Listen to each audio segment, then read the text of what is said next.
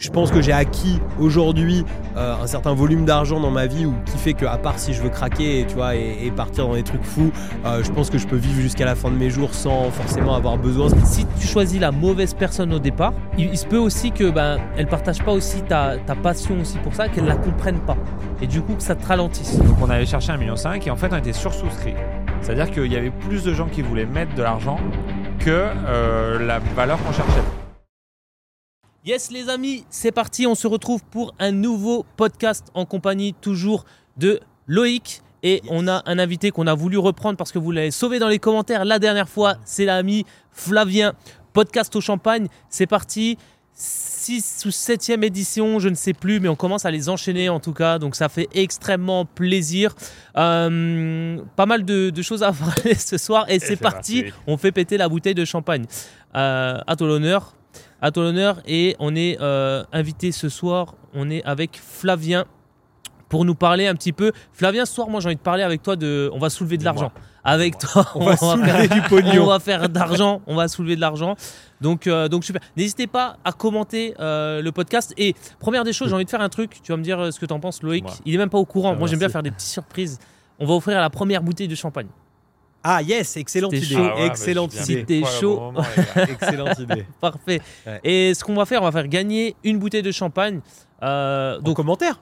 N'hésitez pas à commenter. Mettez-nous juste le mot champ, donc C-H-A-M-P, champ dans les commentaires et on tirera quelqu'un au sort pour le prochain podcast et on lui fera gagner euh, une bouteille de champagne. Exactement. un, de ceux qui ont, euh, qui auront mis champ euh, aura le droit de, remporter ça. Ça me en plus, il est vachement bon.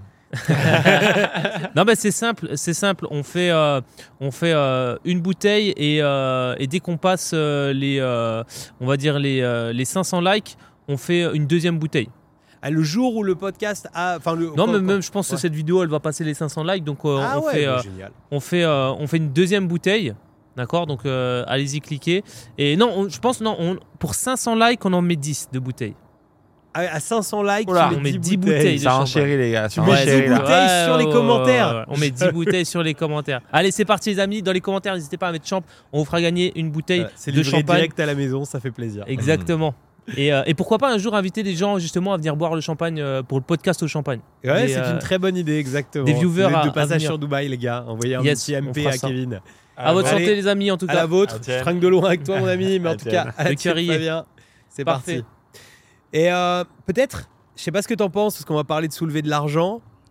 Mais euh, on peut peut-être parler euh, juste avant aussi, c'est de finalement de, faire de l'argent. Euh, c'est-à-dire, c'est quoi pour vous les gars euh, pourquoi vous voulez Parce que tous les deux, vous faites de l'argent.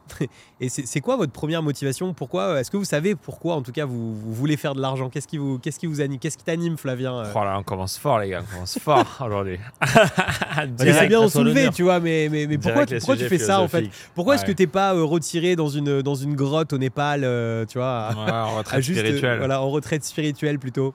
Mais c'est vrai que c'est en vrai c'est une super question et je pense que c'est aussi ce qui te motive en fait. Et on parlait de motivation et je pense que c'est ce qui te motive tous les jours à te lever, à faire le truc et tout.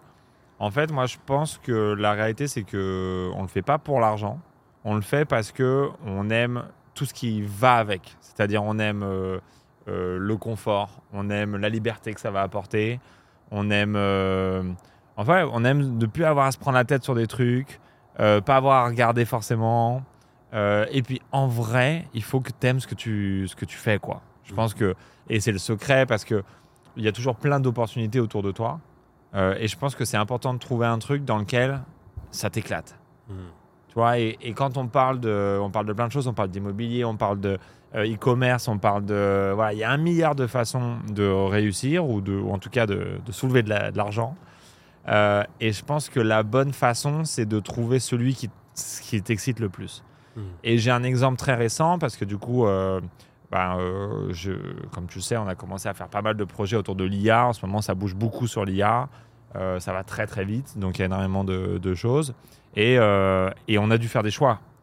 Et en fait, quand tu dois choisir entre différents trucs, bah, tu vas sur le truc qui t'excite le plus. Quoi. Et je pense que le secret, c'est vraiment ça. Et il y avait un ami qui me disait Oui, mais regarde, celui-là, ça a l'air de. Ils vont lever de l'argent, ils vont faire plus d'argent et tout. Je lui ai dit Franchement, va là où ça t'éclate Là où tu vas kiffer, euh, là où tu vas te lever le matin. Et en fait, du coup, parce que tu kiffes, t'es bon.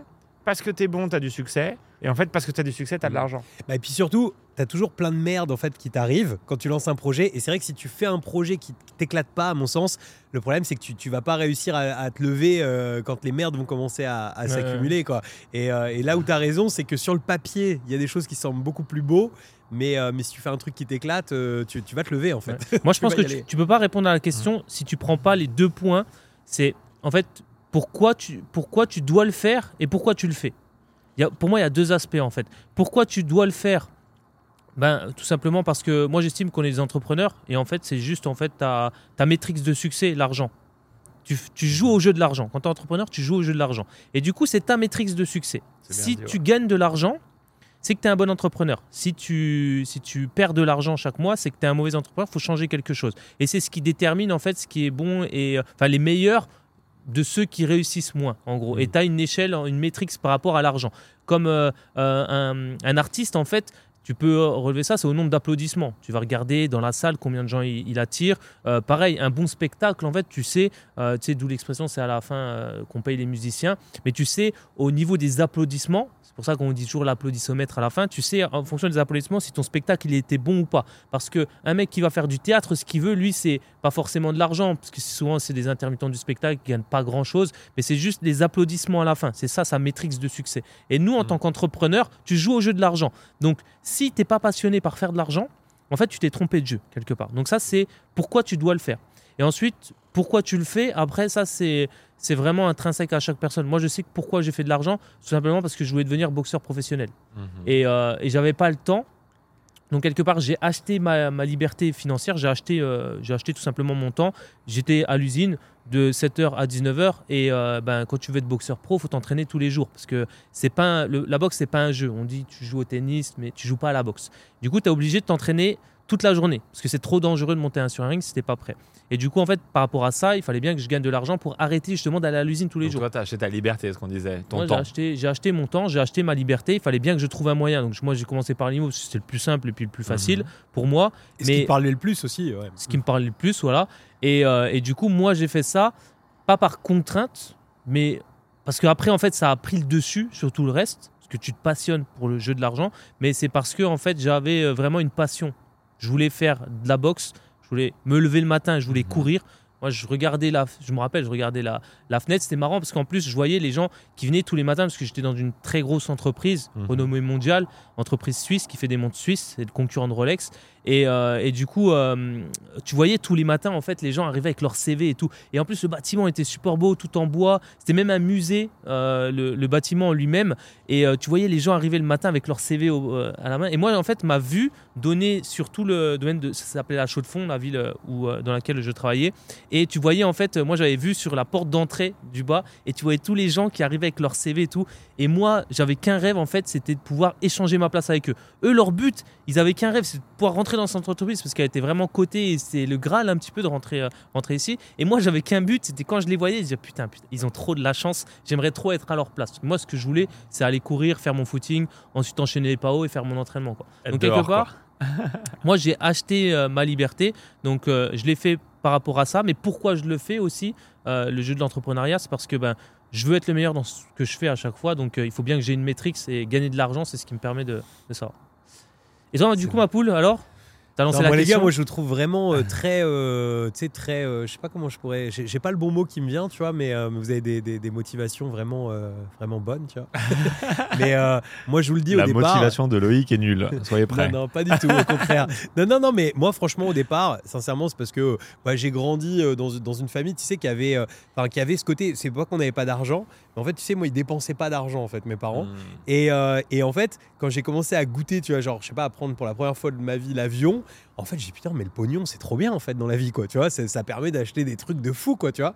Et, euh, en réalité, au départ, je suis vraiment parti moi dans l'entrepreneuriat, les gars, avec un, état d'esprit particulier, parce que pour moi, vraiment, tu pouvais que faire du sale pour craquer le game, tu vois. C'est-à-dire qu'en fait, si tu veux, si tu étais propre, c'était pas possible. Ça marcherait pas. En fait, comme j'avais pris, tu sais, le, le, le, truc de, de l'école de manière classique, tu vois, l'école m'avait inculqué certaines choses et je dis non, mais il y a un problème dans l'énoncé. C'est-à-dire qu'en fait, il y a un moment, si j'ai ce bon salaire à 3000 balles par mois, même si j'accumule ces 3000 balles par mois pendant un moment, mais il est où mon argent, quoi? Elle est où ma liberté euh? Un ticket d'avion un peu cool, c'est 1000, 1200, 1500 euros. Euh, je fais quoi avec 3000 balles par mois? C'est juste improbable. Et en fait, du coup, pour moi, l'entrepreneuriat, c'était aussi de cette manière. En fait, ma première boîte a été un échec un peu à cause de ça. Enfin, a été une, une réussite pendant un moment, puis un échec derrière parce que avec beaucoup de mauvaises intentions. Mais j'avais vraiment ce côté, si tu veux, euh, de il fallait faire du sale en fait pour pouvoir euh, pour pouvoir faire et aujourd'hui j'ai une motivation qui est bien bien différente mais, euh, mais effectivement c'était ça et moi la première motive de ma première boîte sincèrement c'était faire du pognon c'était rentrer du pognon n'importe de n'importe quelle manière, il fallait qu'on rentre de l'argent et, euh, que ça rentre.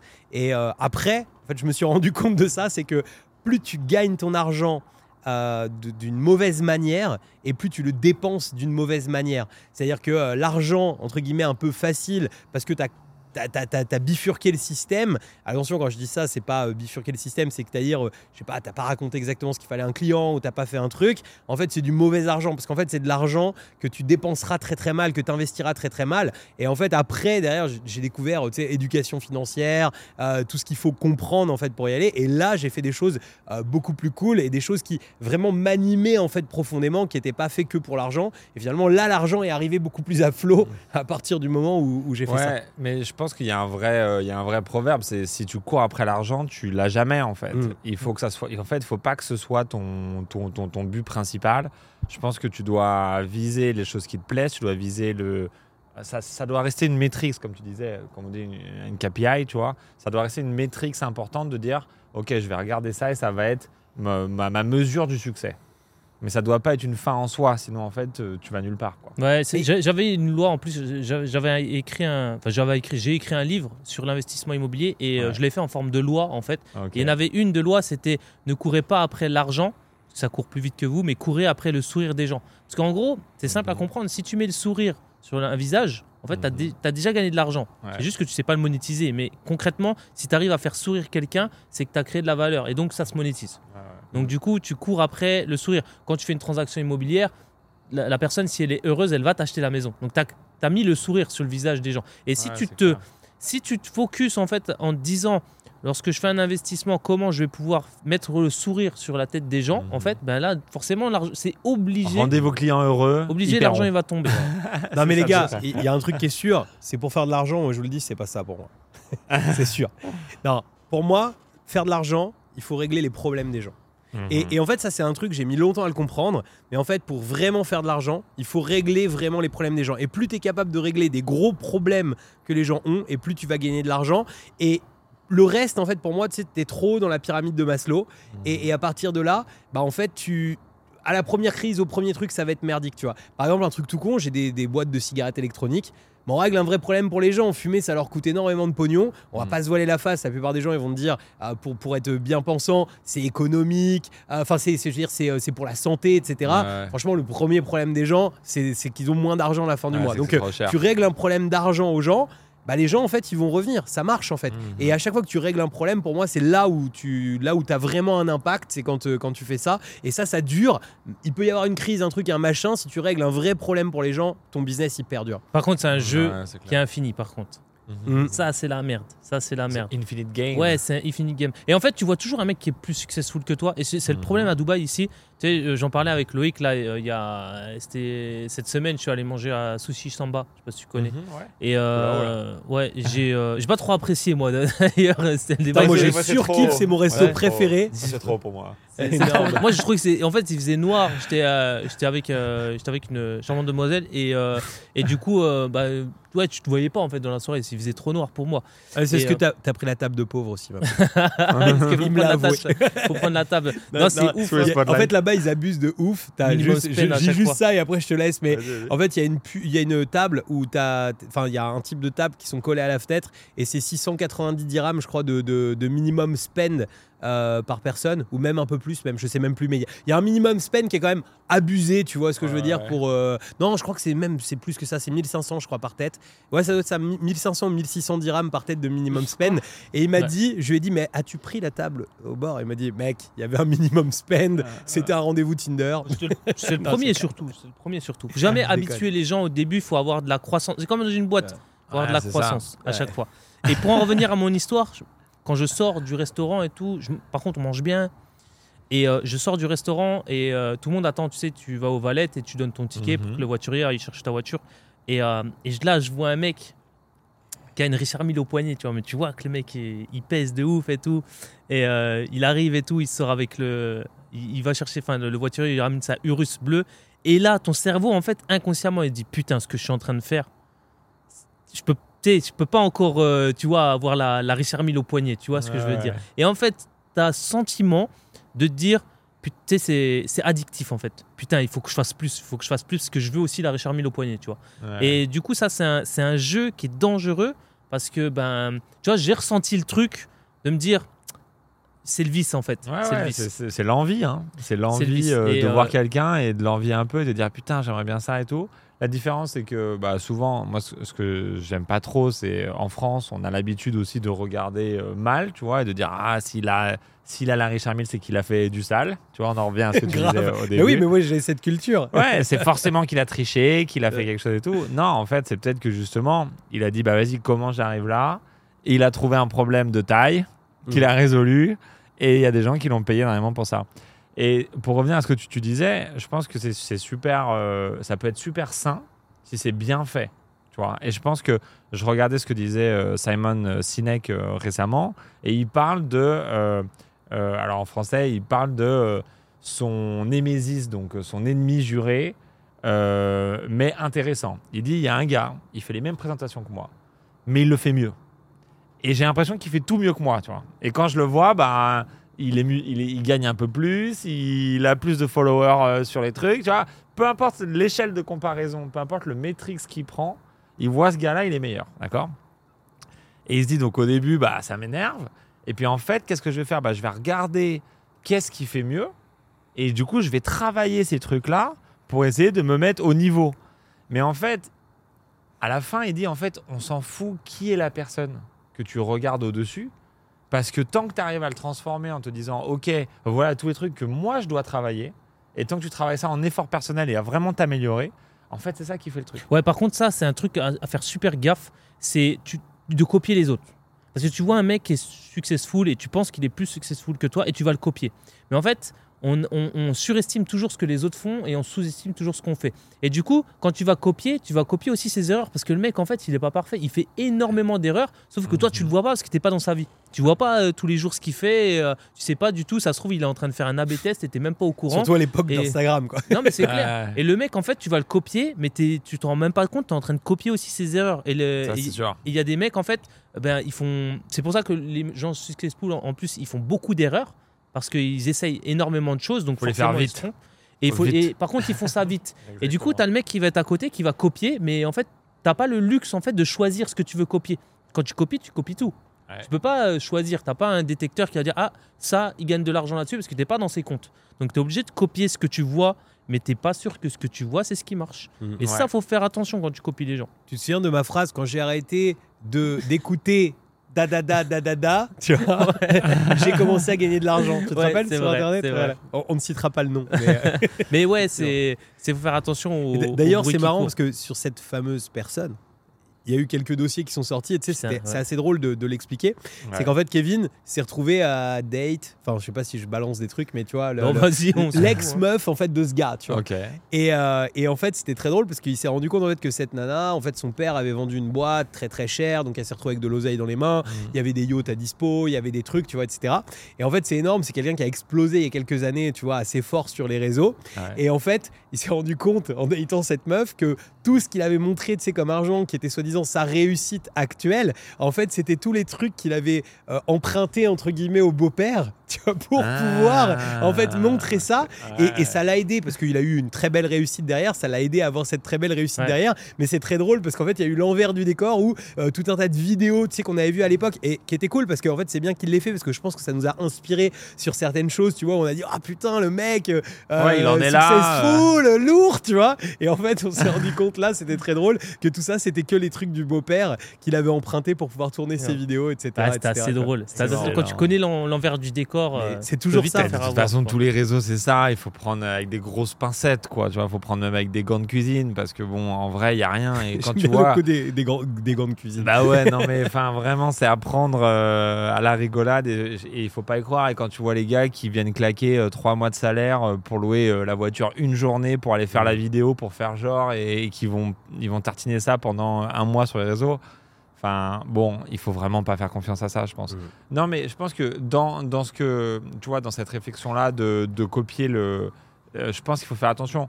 Mais là, c'est pas copier, c'est plutôt voir ce que t'aimes bien euh, dans, le, dans le rival que tu choisis. Choisis un rival qui vraiment t'inspire et tu te dis, vas-y, mais lui, vraiment, il est vraiment bon sur ça, ça, ça. Et en fait, il faut que ça arrive à t'inspirer en disant, bah vas-y, moi aussi, je vais devenir meilleur sur ces trucs. Parce que souvent, qu'est-ce qui t'énerve dans le gars que tu as en face? Ce qui t'énerve le plus, c'est que tu vois tes faiblesses. Ouais, exactement. Tu vois, et je pense que le point, il est là, c'est que tu vas voir le gars en face, tu vas dire putain, mais pourquoi il est meilleur et tout. Et en fait, ce qui te fait trop chier, c'est qu'il te montre les faiblesses que tu as. Et en fait, il faut savoir l'accepter et dire ok, c'est pas grave, on va le travailler. Je, ça, ça me permet de voir qu'il est meilleur sur ça, ça, ça, donc moi je suis un peu moins bon. Et donc c'est pas grave, on va travailler ça. Et moi, tu vois, j'ai eu la chance de travailler avec énormément de gens. Euh, de loin, de près, euh, et même ici, je pense le, le, le réseau à Dubaï, c'est un peu ça qui est extraordinaire c'est que tu rencontres des gens euh, qui, font, qui, font plein de choses. Et du coup, vraiment, c'est une vraie inspiration. Des fois, je vois des gens, ils travaillent d'une façon, mais je me dis, waouh, mais c'est fou, quoi. La façon dans laquelle ils bossent, l'énergie, le machin. Et en fait, ok, bah, moi, je me rends compte que j'ai d'autres trucs que je fais bien. Et effectivement, du coup, ça m'inspire. Et je me dis, bah, ok, vas-y, on va travailler un peu sur ça. Mais même toi, c'est l'impression que tu m'avais fait à la base. C'était, toi, tu viens du milieu corporate, toi. Tu es mhm. vraiment du milieu, euh, tu sais, euh, les, business en dur, vraiment les entreprises pas les, startups, le monde startup entreprise. Bah, c'est nous, on est startup quand même, mais, mais, nous, on est business ils ont produit internet, des trucs, euh, ils ont produit des trucs en C'est marrant de voir la, différence. Voilà, c'est marrant parce que toi, tu es vraiment dans le pure tech, tout ça, tu es vraiment attiré par ça, etc. Et nous, on est, on est web, nous, on est euh, web 3, etc. Et, euh, et c'est marrant de voir le, la, différence, en fait, des, des, deux choses, tu vois. Le, quoi, la différence de comportement. Quelle différence t'as vu? La différence de pensée, je pense qu'il y a une différence de pensée beaucoup plus terre à terre, beaucoup plus calculée, beaucoup plus tu sais, euh, bah, corporate tout simplement. Mhm. Et, euh, et, nous, on est beaucoup plus 20-80. Euh, faut que ça aille vite. C'est le business, c'est le, le web. Euh, voilà, on tourne des vidéos avec un iPhone. voilà, on fait des lancements, etc. C'est pas du tout la même approche en fait qu'un business classique. tu as aussi, as aussi le, le rapport. toi, je pense que quand tu montes des boîtes, tu as besoin aussi de personnel, de gens. Tu peux pas y arriver tout seul quand tu montes une startup. C'est pas la même chose. Un business en ligne, tu peux commencer tout seul avec ton micro et ton téléphone en fait. Ouais, et t'as pas les mêmes, les mêmes outils à la base ça demande pas forcément les, les mêmes compétences, je dirais. Et, euh, et du coup, c'est une autre manière d'approcher la chose. Le mhm. résultat est le même, mais la manière de l'approcher, je pense qu'elle est différente. Moi, je pense qu'il y a une vraie différence, c'est sur mhm. l'argent. Il y, y, a un truc que j'ai remarqué à discuter avec des gens qui avaient monté des startups, etc. En fait, c'est la manière de penser l'argent. C'est-à-dire qu'en fait, moi, je sais que je suis le premier. Je pense toujours l'argent avec l'argent qui est dans ma poche et l'argent que je peux investir. Et en fait, il y a plein de gens avec qui je parle, tu vois, les mecs sont pas rentables ou, euh, ou les mecs sont rentables mais euh, pensent un truc euh, dix fois plus gros. Et en fait, ouais, mais l'argent, il est où, tu vois? Et en fait, bah, l'argent, c'est pas grave, je vais aller le chercher. et, et, c'est quelque chose de complètement différent. Et c'est marrant parce qu'autant que moi, j'ai pu avoir ce mindset et Kevin aussi dans l'IMO, tu vois, dans mhm. l'immobilier, par exemple, mais que par contre, dans, dans le business, beaucoup moins en réalité. Ouais, c'est drôle. Bah ouais, je pense que dans l'IMO, c'est le bon exemple. C'est euh, tu vas jamais aller acheter un truc tout seul. Tu vas toujours mm. aller utiliser la banque. Euh, tu vas toujours aller, tu vois. Et je pense que dans le business, c'est aussi très, euh, ça peut être très sain d'utiliser les business angels, d'utiliser les investisseurs. voilà, ils sont là pour ça. Toi, tu es là. En fait, même pareil. Tu vois, on, parlait de ses forces. Ta force à toi, c'est de prendre un truc qui fait zéro et de l'amener à 1. Mm. D'accord? Ça, c'est le rôle de l'entrepreneur. C'est tu prends un truc, il n'y a rien, personne n'y croit, ça n'existe pas. Tu crées un nom, tu mets un site web, tu crées un logo. Euh, vraiment, tu crées quoi. Et moi, c'est ça qui m'excite de fou et c'est ça que j'adore. Et je me suis rendu compte quand la boîte elle a grossi et qu'en fait, je devais plus passer de 0 à 1, mais je devais passer de 10 à 20 ou de 40 à 50. C'est, c'est pas le même métier. Et là, je pense que tu vois, bah, j'étais moins bon sur cette partie-là. Mm. Peut-être une des erreurs aussi que j'ai fait, c'est peut-être de pourquoi pas même laisser ma place à ce moment-là mm. en disant ben vas-y franchement quelqu'un va venir et faire ça peut-être mieux que moi tu vois. Parce que je pense qu'il faut aussi comprendre où est-ce que tu es bon. Mais par contre le faire partir de zéro et l'emmener à un quand tu dois tout créer mais ça c'est c'est énorme. c'est l'excitation c'est extraordinaire. mais, par contre il faut savoir passer le relais à temps Tu vois Et je pense que dès que tu as réussi à faire un, tu devrais plus être tout seul. Ça devrait plus être toi. Et là, tu dois aller trouver le support financier parce qu'il y a des gens dont c'est le métier de faire de 0 à 1, mm. ce qui est notre cas. Et il y a des gens dont c'est le métier de trouver des gars qui en fait un et mettre de l'argent pour faire 10. Mm. Et donc, en fait, à chacun son métier, tu vois. Tu vois, ça, par exemple, cette réflexion, je pense qu'il n'y a pas beaucoup de gens dans l'entrepreneuriat, dans le web entrepreneur qui l'ont, ça. Parce qu'en fait, on, toi, tu le disais, Loïc, en plus, on est des salariés, en fait, tu vois, mm. quelque part. Tu vois non, moi, pour moi, c'est pas des salariés. C'est, on est des, à mon sens, il y a beaucoup de gens dans le business en ligne en fait qui se disent entrepreneurs, mais pour moi ils sont artisans.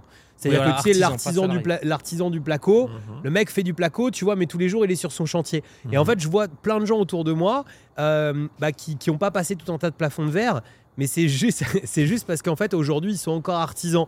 et en fait, l'artisanat, bah, ça a ses limites en fait, parce qu'il y a un moment quand tu fais tout seul, euh, voilà quand tu montes des équipes, tu as d'autres limites. Mais euh, mhm. j'adore ce que tu dis juste avant, c'est que en fait, j'ai exactement la même vision. C'est-à-dire que pour moi, moi je suis, je suis quelqu'un qui est bon pour monter des business de zéro, les emmener en fait à un certain niveau, mais au bout d'un moment, en fait, ça me fait chier. C'est-à-dire que au bout de, j'ai mes cycles, hein, au bout de 5 ans, 7 ans quand j'ai fait quelque chose, c'est vraiment le bout du monde de hein. chez bout du monde. Et au bout de trois, déjà, ça commence à me casser un peu les couilles pour beaucoup de choses. Mais par contre, sur la, les, six premiers mois, je peux être capable de faire des trucs, euh, je sais pas, dans les publicités, dans les trucs, dans les machins, que normalement je fais plus du tout sur un business, mais que là, je sais pas, je vais prendre un plaisir et un, et un smile jusqu'aux oreilles à faire. Et, effectivement, je pense qu'il y a d'autres gens.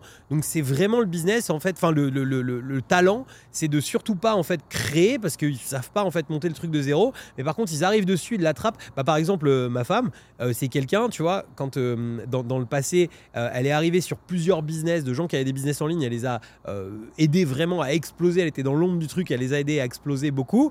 Et en mmh. fait, à côté de ça, bah, en fait, quand elle s'est retrouvée à monter un business, en fait, elle a eu 7-8 mois en fait de, de, galère où, si tu veux, elle est arrivée tout de suite avec des envies de, de, setup des trucs, tu sais, très grands. Et en fait, non, fallait déjà, tu sais, aller chercher les. Et ça a été un vrai. Je sais qu'on a eu pas mal de discussions là-dessus. Ça a été un vrai apprentissage pour elle, finalement, de dire Ah ouais, mais en fait, j'arrive euh, j'arrive sur un truc qui fait zéro. En fait, tous mes trucs qui sont pensés pour un business qui fait déjà un million, bah, en fait, ça sert à rien aujourd'hui. Donc, c'est pas, le même euh, métier. Hein. C'est pas le même métier. Et justement, on va parler de comment soulever de, soulever de l'argent. Tiens, je te laisse te, resservir d'abord table. euh, parce que Flavien, tu as une particularité, c'est que toi, tu as participé à l'émission qui veut être mon associé sur M6. Et, euh, et, du coup, voilà, c'est marrant. En plus, il y a des gens qui te reconnaissent. T'es un peu un, influenceur de télé-réalité ou pas On peut presque dire ça. C'est marrant de. On, posait la question déjà est-ce que c'est vrai? Est-ce que déjà ils prêtent de l'argent ces gens-là? Parce que tu sais, c'est quand même. Euh, oui, c'est la télé, tu sais, ça peut être. Mise en scène, c'est scénarisé et tout. Et du coup, euh, tu peux penser que voilà, c'est fake le truc, mais est-ce qu'ils prêtent vraiment de l'argent? Et, et dis-nous, toi, tu, donc, du coup, tu as fait ton deal avec quel, quel investisseur? Ouais, donc du coup, bah, nous, on a fait donc, la saison 1 de Qui va être mon associé, qui était sur M6. Euh, donc en fait, il faut savoir que c'est tourné en fait en juillet euh, de, tu vois, de l'année et c'est diffusé en décembre, janvier. Donc déjà, il faut bien comprendre ça, c'est qu'il y a six mois de décalage entre le moment où toi tu tournes et le moment où c'est en fait diffusé à la télé où les gens mmh. euh, le voient. Nous-mêmes, c'était plus tard, c'était fin février pour le coup. Et donc voilà, donc première saison. Donc pour la petite histoire, euh, comment ça s'est passé? Moi, euh, il y a mon associé donc qui s'appelle Mathieu qui arrive et qui me dit ouais j'ai été contacté, des gars ils veulent faire une émission, euh, ils veulent avec des lovers, avec des investisseurs. Je lui ai dit bah encore une connerie sur M6. je lui ai dit vas-y je veux pas entendre parler. J'étais sur d'autres trucs en plus à ce moment-là. Je lui ai dit vas-y démerde-toi je veux pas entendre parler, fais ce que tu veux. Il y va, tout seul, du coup, parce que du coup, je l'ai clairement laissé tomber, je m'excuse, avec le recul. Euh, euh, et, donc voilà, donc il y va tout seul et il rencontre, euh, le, les gens l'adorent, ils disent ouais, très bien et tout, machin. Donc on est sélectionné au final, et donc on fait partie de l'émission officiellement saison 1. Donc là, je commence à m'y intéresser parce que ça y est, c'est fait. Donc on doit prendre une décision de ce qu'on y va vraiment. Donc on regarde et tout, et effectivement. T'as un doute quand tu. Bah ouais, parce qu'en fait, t'as un énorme doute. T'imagines, tu vas passer devant la télé. Et donc, en fait, ton image, elle va être publique de fou, surtout pour une, une, société comme nous qui vendons en B2C, tu vois, qui vendons à des clients euh, finaux. Et donc, du coup, euh, c'est une image qui peut être très difficile. S'ils te font passer pour euh, un débile. C'est soit ça passe, soit ça casse. Ah, bah, clairement, c'est clairement, tu joues beaucoup. Donc, en fait, il y a une grosse décision à prendre. Et donc, du coup, on n'est vraiment pas sûr. C'est beaucoup d'expositions, mais ça peut être très mal fait. Il y avait d'autres émissions à ce moment-là que je ne citerai pas qui étaient vraiment moyennes. Et où en fait, juste par la façon dont laquelle ils te mettent en avant, ils y mettent pas le, temps ni l'énergie. La, la saison 1, faut mettre dans le contexte en plus. Elle est pas, c'est pas connu le truc. Mm. Là, tu fais l'émission ah là aujourd'hui, ça a pris une ampleur. Ah, le truc, il a, même je vois mon petit frère qui, est, qui, qui, commence à investir, mais qui est pas du tout dans le monde de l'entrepreneuriat. Il me dit, ah, c'est trop cool cette émission sur M6. Tu vois, ça parle vraiment à un gros, un nouveau public, Et c'était le l'énorme pari pour eux, c'était de dire M6, euh, ça commence un peu, enfin, tu vois, même la télé en général, ça déconnecte un peu par rapport à la nouvelle génération. Et en fait, l'idée, c'était de dire, est-ce qu'on n'arrive pas à les reconnecter à travers une émission euh, vraiment intéressante, business, financière, un peu comme c'est dur hein. aujourd'hui, tu vois. C'est dur l'éducation euh, parce que les gens, tu vois, t'imagines, toi, ils rentrent chez eux, ils ont déjà une journée comme ça parce qu'ils ont passé la journée avec leur patron et tu vas encore leur parler de finance et euh, tu de business. C'est dur. Et de millions en France. Et de millions et d'argent en France. Même pas de millions, juste d'argent. parce que c'est pas des millions en plus. Souvent, les boîtes qui viennent, elles viennent lever 10, 20, 50 000, tu vois. C'est pas non plus des, des sommes folles. Et nous, déjà, ça nous choque, quoi. Donc. Mais non, mais donc du coup, effectivement, donc on n'a aucun recul sur ça. C'est la première fois qu'ils vont le faire et donc on ne sait pas à quoi s'attendre. Donc on a assez peur pour être honnête. Et euh, donc là, voilà. Donc là, en fait, je suis rassuré. Ils me disent non, en fait, c'est une production Sony. C'est pas une production M6. D'accord. Euh, donc du coup, énormément de moyens, etc. Et donc on rencontre l'équipe et ouais, équipe euh, smart, vraiment, on est dans le cinéma quoi. C'est genre les gars sont très très très bons, équipe extraordinaire et savent nous rassurer, nous dire non, on va pas faire n'importe quoi on va bien vous mettre en avant, on va parler de l'histoire personnelle que vous avez vécue. Et en fait, si tu regardes bien aujourd'hui, qui va être mon associé, c'est pas tant de chiffres que ça. Cette partie-là, il le coupe énormément. Et en fait, on garde vraiment la partie pourquoi vous le faites, qui vous êtes, c'est quoi votre histoire? Le storytelling autour de l'entrepreneur. Et qu'est-ce que vous allez faire demain? Et, en fait, et ouais, il y a toujours des histoires assez singulières derrière, euh, tu vois, les gens qui viennent présenter. Et c'est ça la force du, de l'émission. Je pense que le fil rouge du truc, c'est vraiment de mettre en, en, lumière, parce que tu le vois, c'est de mhm. mettre en lumière euh, des gens en fait qui soient, soit partent de rien, soit qui ont envie d'exceller dans l'entrepreneuriat. Et tu vois, en fait, c'est souvent des parcours. Parce que tu vois, je me rappelle d'une émission où ils ont, euh, ils ont passé, je sais plus, 20 minutes sur un mec qui n'a pas levé de fonds à la base, mais qui était parti après une grosse dépression, etc., qui avait coulé sa boîte et qui venait faire son dernier, son dernier saut, en fait. Mhm. Il venait de tenter sa dernière chance. Bon, le gars, il est arrivé complètement dépressif, forcément, il n'y a personne qui a investi avec lui. Mais en fait, tu vois très bien que l'émission, elle est vraiment ciblée sur l'histoire du mec. Mhm. En fait. Plus que sur. Ça, c'était peut-être pour vendre un peu. Ils sont peut-être sortis de leur travers, mais pour euh, la dépression, tu vois. Non, mais par contre, il y, a un truc. Est-ce que, euh, à quel moment tu as su qui allait être investisseur et est-ce que ça, ça a pesé dans la balance aussi? Parce que je pense que ça a ajouté du crédit quand même aussi. Parce que suivant qui tu as comme investisseur, c'est quand même. voilà, ils, ont su sortir des gens. Euh, ouais, nous, il faut savoir. T'as avec qui toi? T'as avec qui comme nom euh, Attends, mais il faut savoir un truc jusqu'au dernier moment où on ouvre la porte pour aller sur le plateau. On ne sait pas qui est là. Ah, ah ok. Donc ça, ça n'a pas joué, ok. Donc en fait, c'est encore pire que ça. C'est que euh, maintenant, bah, bien sûr, on sait. Bon, alors il y en a mm. qui changent et tout, etc. Mais nous, au moment où on y va, on ne sait pas qui vont être. Parce que là, tu as le noyau dur. Tu sais c'est qui là. Tu, bah, as une, tête, une, tête, près, tu sais qui y a dans le bah fauteuil. Oui, voilà, c'est ça. Donc, mais toi, tu sais pas qui c'est qui. Non, nous, on savait pas qui y a. Et donc pour, donc, pour la petite histoire euh, aussi, dans la journée où on y va, moi, je prends trois chemises et je les ai toutes utilisées. C'est-à-dire que quand tu arrives, tu commences à répéter ton texte que tu as essayé d'apprendre mais tu sais, le texte il veut pas rentrer. Le plus dur, c'est les vestiaires. Hein. C'est comme la boxe, hein. c'est pareil. C'est l'adrénaline dedans. Avant d'y être, là, cette pression qui monte, elle est, elle est horrible. Franchement, elle est horrible. C'est le pire. Le, chemin, tu sais, quand on t'ouvre la porte, c'est comme le chemin sur le ring. C'est le chemin le plus dur. C'est le chemin le plus dur. Pour arriver, tu sais, jusqu'à jusqu'à la place. Jusqu'à la, jusqu'à la, scène. Et, long, hein. et, en plus, le pire, c'est que nous, ils nous disent attendez, on va faire un truc comme euh, vous, vous êtes des masques et que c'est en vélo et en moto et tout. Et eh bien, vous allez arriver en vélo et en moto. Et donc on était les seuls. ouais, non mais t'imagines la complexité. Donc en fait, on, avait un, scooter électrique et un vélo, et on devait arriver avec nos masques en les portant. Ils ouvraient la porte, il y a des fumigènes, et on traversait ça à la Johnny Hallyday, quoi, tu vois. Et genre là, on devait descendre du truc, le poser, enlever nos masques, se poser et commencer à pitcher. Comme si Genre juste déjà, comme tu dis, marcher jusqu'à ta croix à l'endroit où tu dois te mettre, quoi. C'est pas assez difficile, quoi. Donc euh, on a eu ça en ah, plus. vous avez pris Sony les gars, hein. c'était Sony qui. Ah ouais, non mais ils nous ont, en fait ils ont cru qu'on était beaucoup trop chaud. Euh, mais c'est bien. Mais tu sais que c'est une bonne pression parce que quand les gens ils croient en toi, bah t'as pas le choix quoi. Du coup t'es obligé de délivrer. Et, euh, et, ouais, et ouais, on a mouillé la chemise et on a vraiment flippé. Et jusqu'au dernier moment, on avait l'impression de pas être prêt. Et en fait, quand on commence à pitcher, du coup, donc on arrive, on découvre les gars. Et quand on commence à pitcher, tout le monde nous dit mais euh, enfin pourquoi faire euh, C'est un, un, un, peu un truc à la con, euh, machin et tout, tu vois, genre. et donc, en fait, c'est. notre pitch n'a pas du tout convaincu. Parce qu'en fait, tu, hmm. comment ça se passe? Tu pitches 5 minutes. Hmm. Et ensuite, il y a entre questions, 20 minutes et 1 heure de questions. Mais ça, tu les vois pas. Parce bah qu'ensuite, bien sûr, il faut un montage qui fait que c'est plus court.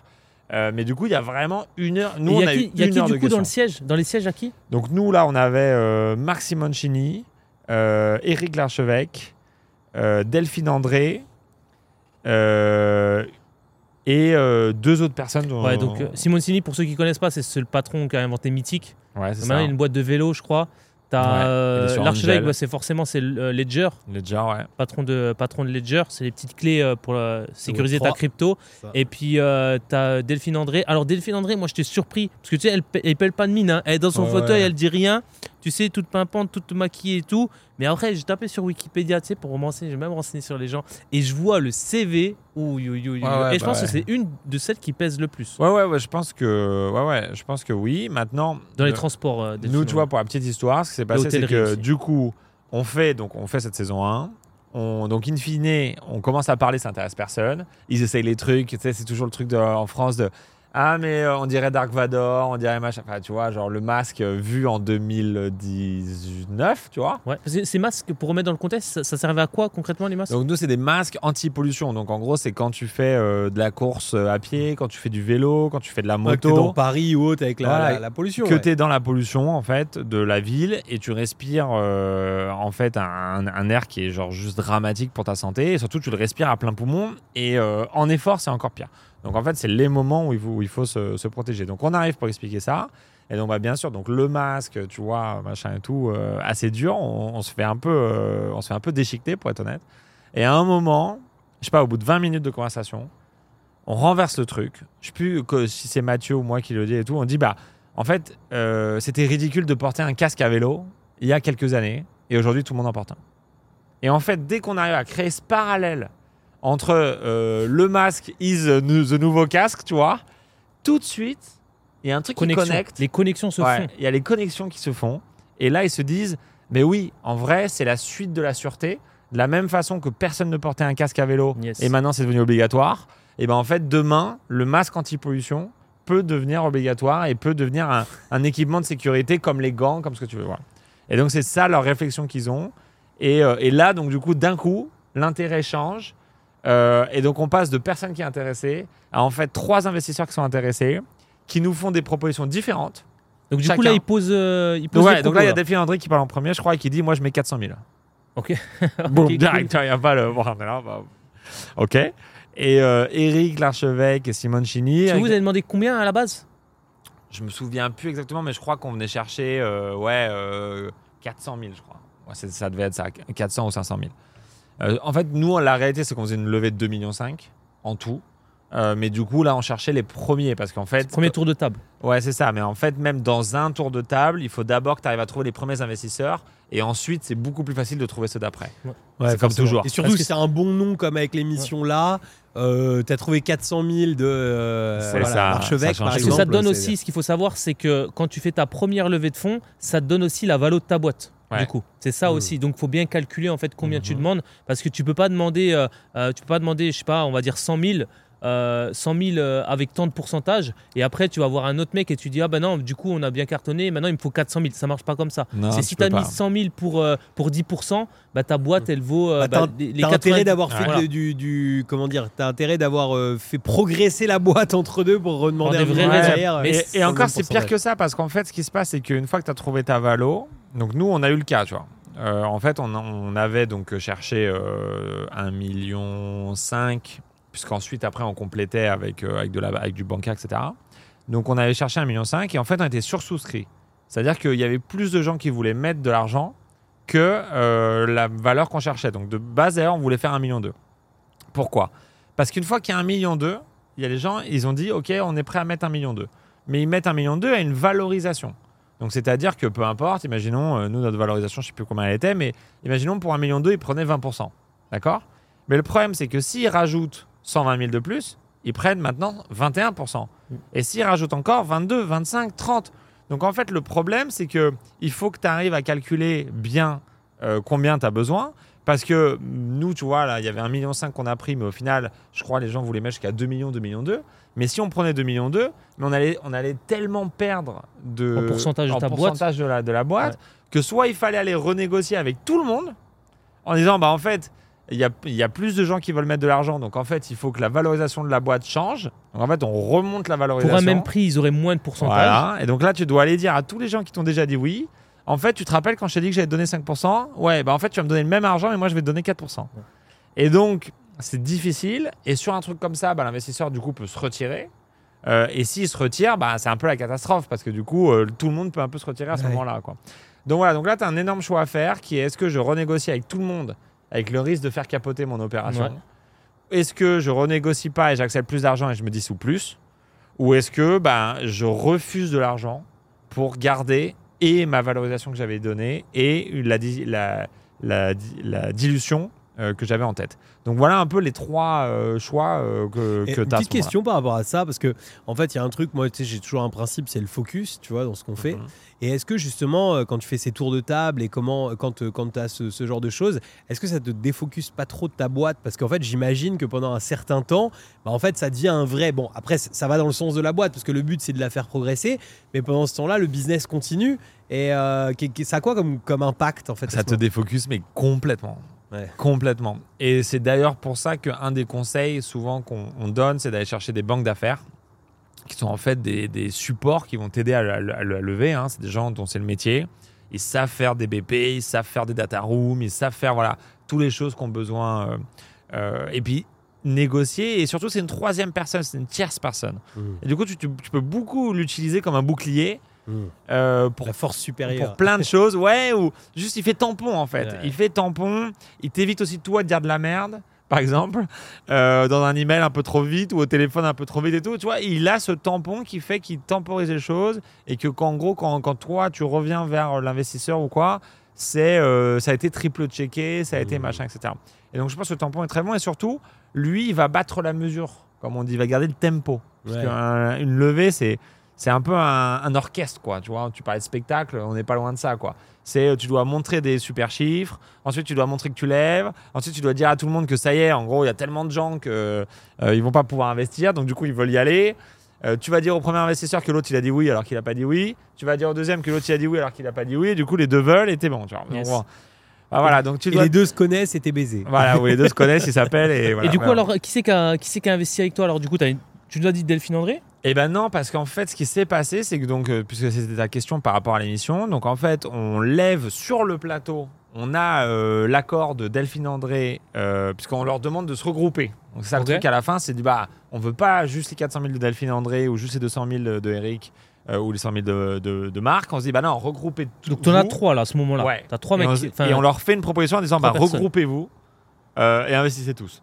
Et là ils nous disent oui, tu vois, sur le plateau. t'as- donc, tu as, l'archevêque qui a quand même créé Ledger. Tu as Simoncini qui est un des meilleurs entrepreneurs français. Ouais. Et tu as Delphine André qui, Qui pèse, pèse. vraiment dans le game, qui investit avec toi. Ouais, là, normalement, t'es. Ah ouais, bah là on a les trois meilleurs, Ah on, est, on est comme des fous.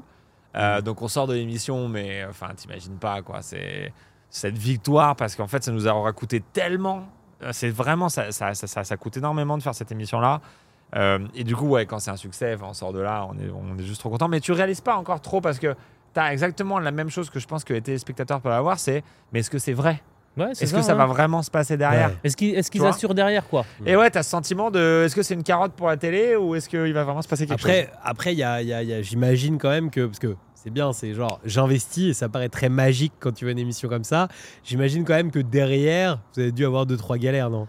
Ouais, Les alors. avocats arrivent, non? Ou tout Ouais, ça. ouais, ouais. Alors déjà, il faut savoir un truc, c'est que ils sont quand même très honnêtes sur Ouais. le truc. C'est-à-dire qu'ils posent beaucoup de questions avant, qu'on voit pas euh, forcément dans l'émission, mais ils vont vraiment loin dans les questions, ils rentrent vraiment dans le Ouais, business. parce que tu vois, moi par exemple, quand je regarde l'émission Ouais. et je vois quelqu'un qui investit, par Ouais. exemple l'archevêque qui investit, je me dis, ouais, mais tu sais, il a posé. Tu sais, nous, on voit 5 minutes en fait. Ah ouais. Je dis, en 5 minutes, il pose 500 000 le mec, c'est bizarre. Tu vois, je pense Ouais, qu'il ouais, doit c'est se ça. poser des questions après. Ouais, 1h20, nous, ça dure. Ouais, après, ah, On donc était après, là. du coup, Ouais, ils te- cut. En fait, c'est de la télé, ouais. donc ils cut. Après, après, toi, ils vont te voir en coulisses, je pense, ou Non, même non, pas, non. En fait, on était la Non. plus longue session. Euh, le- la prise de vue, c'était 1h20, nous, d'accord Et ils gardent 20 minutes. Et 20 minutes, on était pareil, la plus longue session diffusée. Quoi. Donc après, ils te posent des questions. Ouais, ils te, vraiment, ils rentrent dans le business à fond, fond, fond, fond, fond. Il y a plein de choses en plus qui sont un peu euh, délicates à révéler, tu vois, des, des, secrets de ta société, etc. Donc ça, ils le coupent naturellement. Euh, donc voilà, donc il y a pas mal de choses cool. Et donc du coup, tu finis avec vraiment l'extrait qui va bien. C'est pour ça, tu as vu, il focus beaucoup sur euh, les émotions, la personne, l'histoire, etc. Et il coupe un peu toute cette partie justement chiffre, boring, finance, un peu, un peu, un peu chiant. Des trucs chiants à regarder la télé, quoi. Et c'est ce que tu as dit. Euh, je pense que tu as bien résumé. Tu rentres, voilà, tu rentres du boulot, t'as pas envie qu'on commence à te prendre la tête avec des calculs de règles de 3, de finance et tout. Donc il coupe cette partie-là. Mais par contre, les investisseurs, eux, bien sûr, ils les ont posés. donc ils savent dans quoi ils investissent. Donc globalement, si t'ont dit oui, c'est que à moins qu'il y ait un loup, ils vont investir.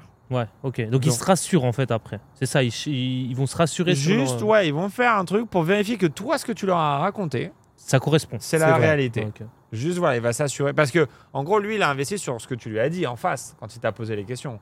Là, il a fait un choix, et voilà. Mais il doit vérifier que ce que toi, tu lui as dit, c'est la réalité. Ouais, parce qu'on pourrait dire, euh, moi, moi je, me vois trop arriver, tu dis, ouais, moi, je fais, je fais un million, alors je fais tant par mois. Machin, Stratégie Kevin. Et, le mec, il investit, mais après, il se rend compte qu'il y a un loup, ça va pas, ah, tu bah Voilà, après, il fait ce qu'on appelle une due diligence. Euh, et du coup, ouais, pendant ce qu'on appelle la due deal, il regarde justement, ils vont demander, euh, tu dois donner une data room dans lequel tu dois donner toutes les informations de ta société. Et donc là, bien sûr, ils ont des équipes hein, qui s'occupent de ça et qui regardent tout, des comptables, des machins, des avocats et tout, et qui épluchent tous tes documents pour vérifier que ce que tu as dit, c'est vrai. Ouais, logique. Ce qui est normal. Et donc, du coup, voilà. Et donc, en fait, dans cette phase-là, ça a été très bien. Nous, tout ce qu'on avait dit était vrai. Et puis, en plus, nos chiffres ont continué à s'améliorer, en plus, euh, euh, juste après. Donc, c'était parfait.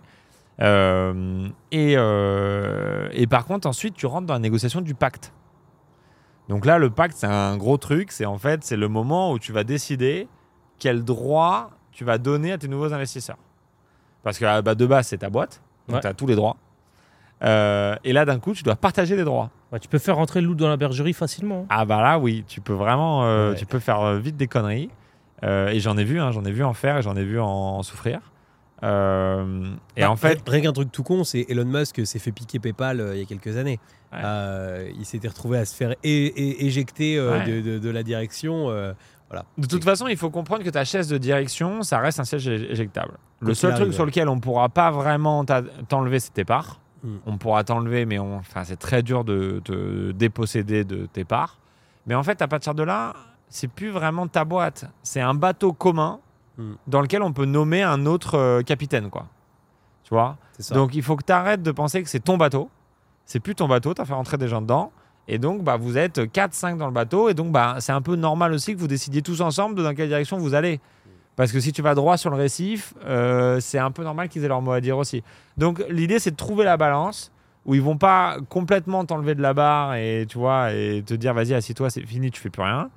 Mais ils vont pas non plus euh, se partir droit dans un récif euh, parce que tu, tu, tu, fais des bêtises. Donc, voilà. Donc, en tant qu'entrepreneur, au début, c'est très dur de comprendre la vision de l'investisseur. Mais après, bah, moi, tu vois, il se trouve que j'ai fait des investissements, donc j'étais de l'autre côté de la barrière. Et du coup, là, quand moi j'ai investi dans les startups, bah ouais, je regardais bien les pactes et j'avais pas envie de me faire non plus traîner dans la farine. Donc en fait, c'est normal. Il y a un juste milieu.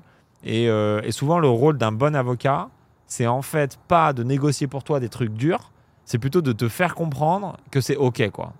Et que tu dois lâcher des choses, tu vois. Ouais, tout à fait. Et, euh, et s'il est bon, il arrive aussi à te faire lâcher des trucs, il arrive aussi un peu à négocier, et du coup, le tout trouve un juste ils viennent, euh, ils viennent quand même dans l'opérationnel, ils, viennent s'impliquer dans la boîte? Non, ils n'ont pas du tout le temps. Eh, c'est ça que moi je me dis, parce que les mecs, t'imagines, ils investissent. Rien que dans une soirée, il y en a déjà, ils posent 5 fois de l'argent, tu vois et, ça, c'est sans compter les mecs, ils, ils sortent pas de, depuis hier dans, dans ah bah l'entrepreneuriat. ils, ont aussi des, investissements. Bah et je me dis comment ils font pour, euh, pour donner du temps. Nous, moi, je le vois, rien que tu as un business, déjà, euh, tu n'arrives déjà pas à trouver du temps pour faire tout ce que tu as à faire dans ton business. Alors, imagine, tu investis dans, dans, je sais pas, dans 10 boîtes différentes. Comment tu fais pour gérer ton temps? Les mecs, ils posent de l'argent, mais. Bah, en fait, c'est pour ça que tu n'investis pas dans un business. Tu investis dans. Dans une personne. Et ouais. Et c'est pour ça qu'ils regardent beaucoup l'entrepreneur. Hein. Et, toi, tu me le disais, parce que tu as été de l'autre côté de la barrière, et tu regardes la personne. D'ailleurs, c'est Comment tu fais Vas-y, raconte-nous comment tu fais toi. Si tu as envie d'investir dans une. Dans, dans, tu as, une personne qui veut faire une levée de fonds, euh, toi, tu euh, as, de l'argent, tu veux, tu veux investir dans une personne, tu regardes quoi? Tu fais comment? Tu regardes les chiffres tu, tu regardes la personne? C'est très difficile. C'est très difficile. En fait, effectivement, le premier truc, c'est que tu regardes les chiffres, tu regardes le business, tu regardes est-ce que ça te parle, est-ce que tu comprends déjà. Après, bon, ça peut être un bon investissement aussi d'investir dans des choses que tu comprends pas. C'est pas parce que tu comprends pas que c'est mauvais. Mais euh, voilà, tu regardes si le business te semble déjà viable, quoi. Euh, on parlait de loup, tu regardes si euh, pour toi ça marche parce qu'il y a un moment spécial où il y a une arnaque, ou il y a un truc. Tu dois toi aussi un peu comprendre et être sûr que ce dans quoi tu investis a du sens. Ensuite, le plus important, c'est vraiment juste les fondateurs. Tu dois comprendre s'il y en a plusieurs, la relation entre eux. Parce que un des premiers trucs qui peut arriver, c'est ils s'engueulent, il y en a un qui se barre et machin et tout. Donc il faut que tu comprennes à quel point c'est solide entre eux. Il faut que tu comprennes on parlait, c'est bien, ça fait pile poil le lien avec ce qu'on disait au début, tu comprennes pourquoi ils font de l'argent. Pourquoi ils se lèvent le matin pour faire ça? Parce que souvent, c'est de la merde. Hein. Souvent, ils se lèvent le matin, ils ont que des merdes à gérer, ils font zéro argent, ils se payent 1000 euros. Euh, la vie d'un entrepreneur qui démarre et qui est en levée, elle est pas drôle, tu vois. Donc, euh, euh, il faut que tu comprennes, bah, c'est quoi qui l'excite, quoi.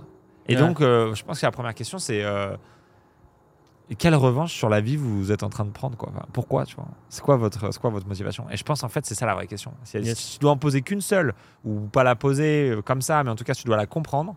Si tu dois comprendre pourquoi le mec il a une revanche sur la vie à prendre quoi.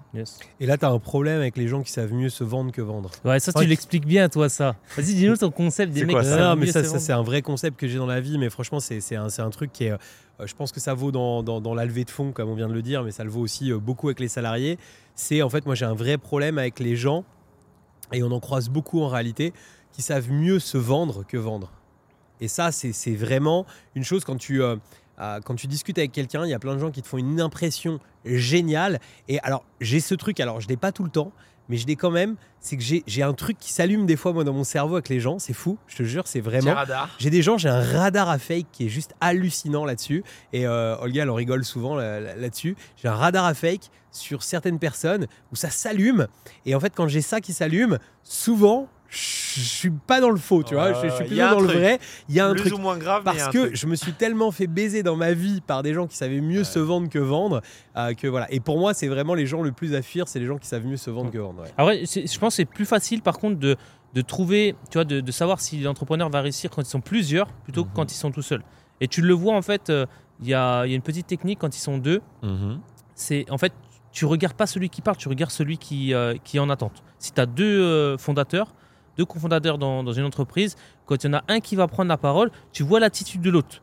Si tu vois, il y en a un qui parle, il commence à argumenter, on fait ci, on fait ça, on fait ça, et tu vois l'autre qui commence à se reculer comme ça sur son siège, il y a un loup. Il y a un loup. si tu vois par contre que le mec il est là à côté, euh, il est en train d'enchaîner, son collègue il dit ah oui, puis en fait on a fait ça et on a fait ça, on a fait ça. Bah du coup là tu, tu vois qu'ils sont les deux impliqués. Mais quand tu vois qu'il y a une, une, dissonance et quand tu vois il y a un décalage entre celui qui parle et celui qui, euh, qui est en attente, quand tu vois que mhm. tu le vois, euh, c'est physique en fait, tu le vois, c'est qu'il y a un loup quelque part. Et, euh, et c'est surtout, il y a un truc qui est, qui est et c'est pour ça que là, par contre, il faut avoir beaucoup d'écoute active, c'est les mettre en face de leurs responsabilités. L'archevêque, il le fait très bien dans l'émission. À chaque fois, il, le dit souvent, il dit, ouais, mais il y a un truc, je comprends pas, ça colle pas les chiffres, tu vois. et ça, moi, je fais beaucoup avec les, commerciaux. Il y en a qui me disent, par exemple, euh, je recrute beaucoup de commerciaux en ce moment, et ils me disent, ouais, moi, je suis le meilleur dans le commerce, machin, avec moi, tu vas gagner de l'argent. C'est sûr, si tu m'embauches, c'est sûr que tu vas gagner de l'argent. Ok. Et je lui dis, il y a un truc qui marche. Les chiffres ne collent pas, tu vois. Et je lui dis, c'est bizarre sur ton CV, tu vois, si on prend les trois dernières années, ben, en fait, tu as changé trois de boîtes dernièrement. Pourquoi tu as changé de trois de boîtes Oui, mais parce qu'il y en a un, en fait, euh, bah, il me payait pas assez cher. Moi, comme je t'ai dit, je suis quelqu'un, je vendais beaucoup, énormément, et du coup, je euh, je suis pas rémunérable. Ok, d'accord. Mais du coup, euh, pourquoi ils n'ont rien fait pour t'augmenter? Parce que si tu es un champion, en fait, moi, je suis pas bête, tu vois, je suis entrepreneur. S'il y a un mec, il est successful et il me vend à la folie mes produits, ah, forcément je l'augmente. C'est logique en fait, tu vois. c'est logique. Et en fait déjà ça c'est une c'est une une métrique qu'il faut regarder, c'est en fait son historique et moi je préfère prendre une personne qui a été à la caisse à Intermarché pendant 10 ans tous les jours de sa vie plutôt qu'un mec qui a fait 2022-2023 une boîte, 2021-2022 une autre boîte, etc. etc. Parce qu'en fait, quand tu es un champion quelque part, tu es forcément un champion dans tout.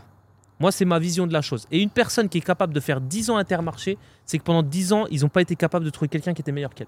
Mhm. Et du coup, forcément, si tu arrives à l'éduquer, après, c'est un travail sur toi-même de pouvoir l'éduquer, de lui apprendre le nouveau métier. Mhm. Mais si tu veux apprendre le nouveau métier, c'est forcé qu'elle va être une, championne ou un champion. 10 ans intermarché, des fois, je, peux avoir des doutes. Ouais, mais t'imagines 10 ans d'intermarché. quel euh, rôle. T'imagines 10 ans d'intermarché, ça veut dire que forcément, la personne, elle était compétente. Tu peux rien lui reprocher. Mhm. Sinon, en 10 ans, tu as 1000, 1000 possibilités de lui dire ciao en 10 ans, t'imagines Ou en tout cas, si elle progresse, quoi. Ça, c'est, je pense que c'est le truc aussi. C'est que si tu vois que elle monte et qu'elle progresse et que même en partant de un, poste assez bas, elle a pris des responsabilités, on lui a donné tout. Bien sûr, peu importe où tu es, je pense que c'est largement mieux. Parce que c'est la discipline et la répétition qui font que tu es un champion. Tu sais, nous, c'est, euh, je reprends toujours le parallèle avec la boxe, mais un, excellent boxeur, en fait, c'est quelqu'un qui a mis 300 coups, en fait, le même coup 300 fois, forcément, parce que avant de mettre le coup, son cerveau, en fait, il a déjà conçu le chemin neuronal en fait pour mettre le coup parfait. Il a déjà les raccourcis en fait, il a déjà le code d'accès pour faire ça. Mais parce qu'il l'a fait 300 fois avant toi. Et c'est pour ça en fait que euh, un truc tout con, on était, on part avec Loïc, euh, je sais plus c'était quand. il me dit, euh, il m'appelle, il me dit ouais Kevin, vas-y viens, on se fait un golf là, vas-y, viens, on se rejoint dans une demi-heure au golf, machin. machin. Puis tu sais moi, moi quand on me parle de sport, je dis jamais non. Je dis ah vas-y trop cool, j'y vais. Sauf que deux heures après, je devais faire paddle. Donc j'ai par contre Loïc, j'ai qu'une heure, on fait une heure de golf, et etc. Je vais au golf et je suis une merde. Mais vraiment, j'en touche pas une. Hein. J'en touche pas une et J'allais au compact comme on avait qu'une heure, on dit vas-y on va faire le compact par trois, tu vois. Ah ouais. Et je suis une merde, tu vois. J'en touche pas une. Et après je comprends pas parce que je sais quand même taper dans une balle, tu vois. Et après, je me rends compte qu'en fait, mon cerveau il était complètement focus sur le paddle dans deux heures en fait. Parce que dans toute ma journée, en fait, j'avais conçu ma journée, j'avais planifié ma journée, en plus j'avais programmé mes rendez-vous de la journée parce que j'avais paddle à telle heure en fait. Et toute ma journée a été programmée parce que j'avais paddle à, c'était, on commence à 7 heures le soir.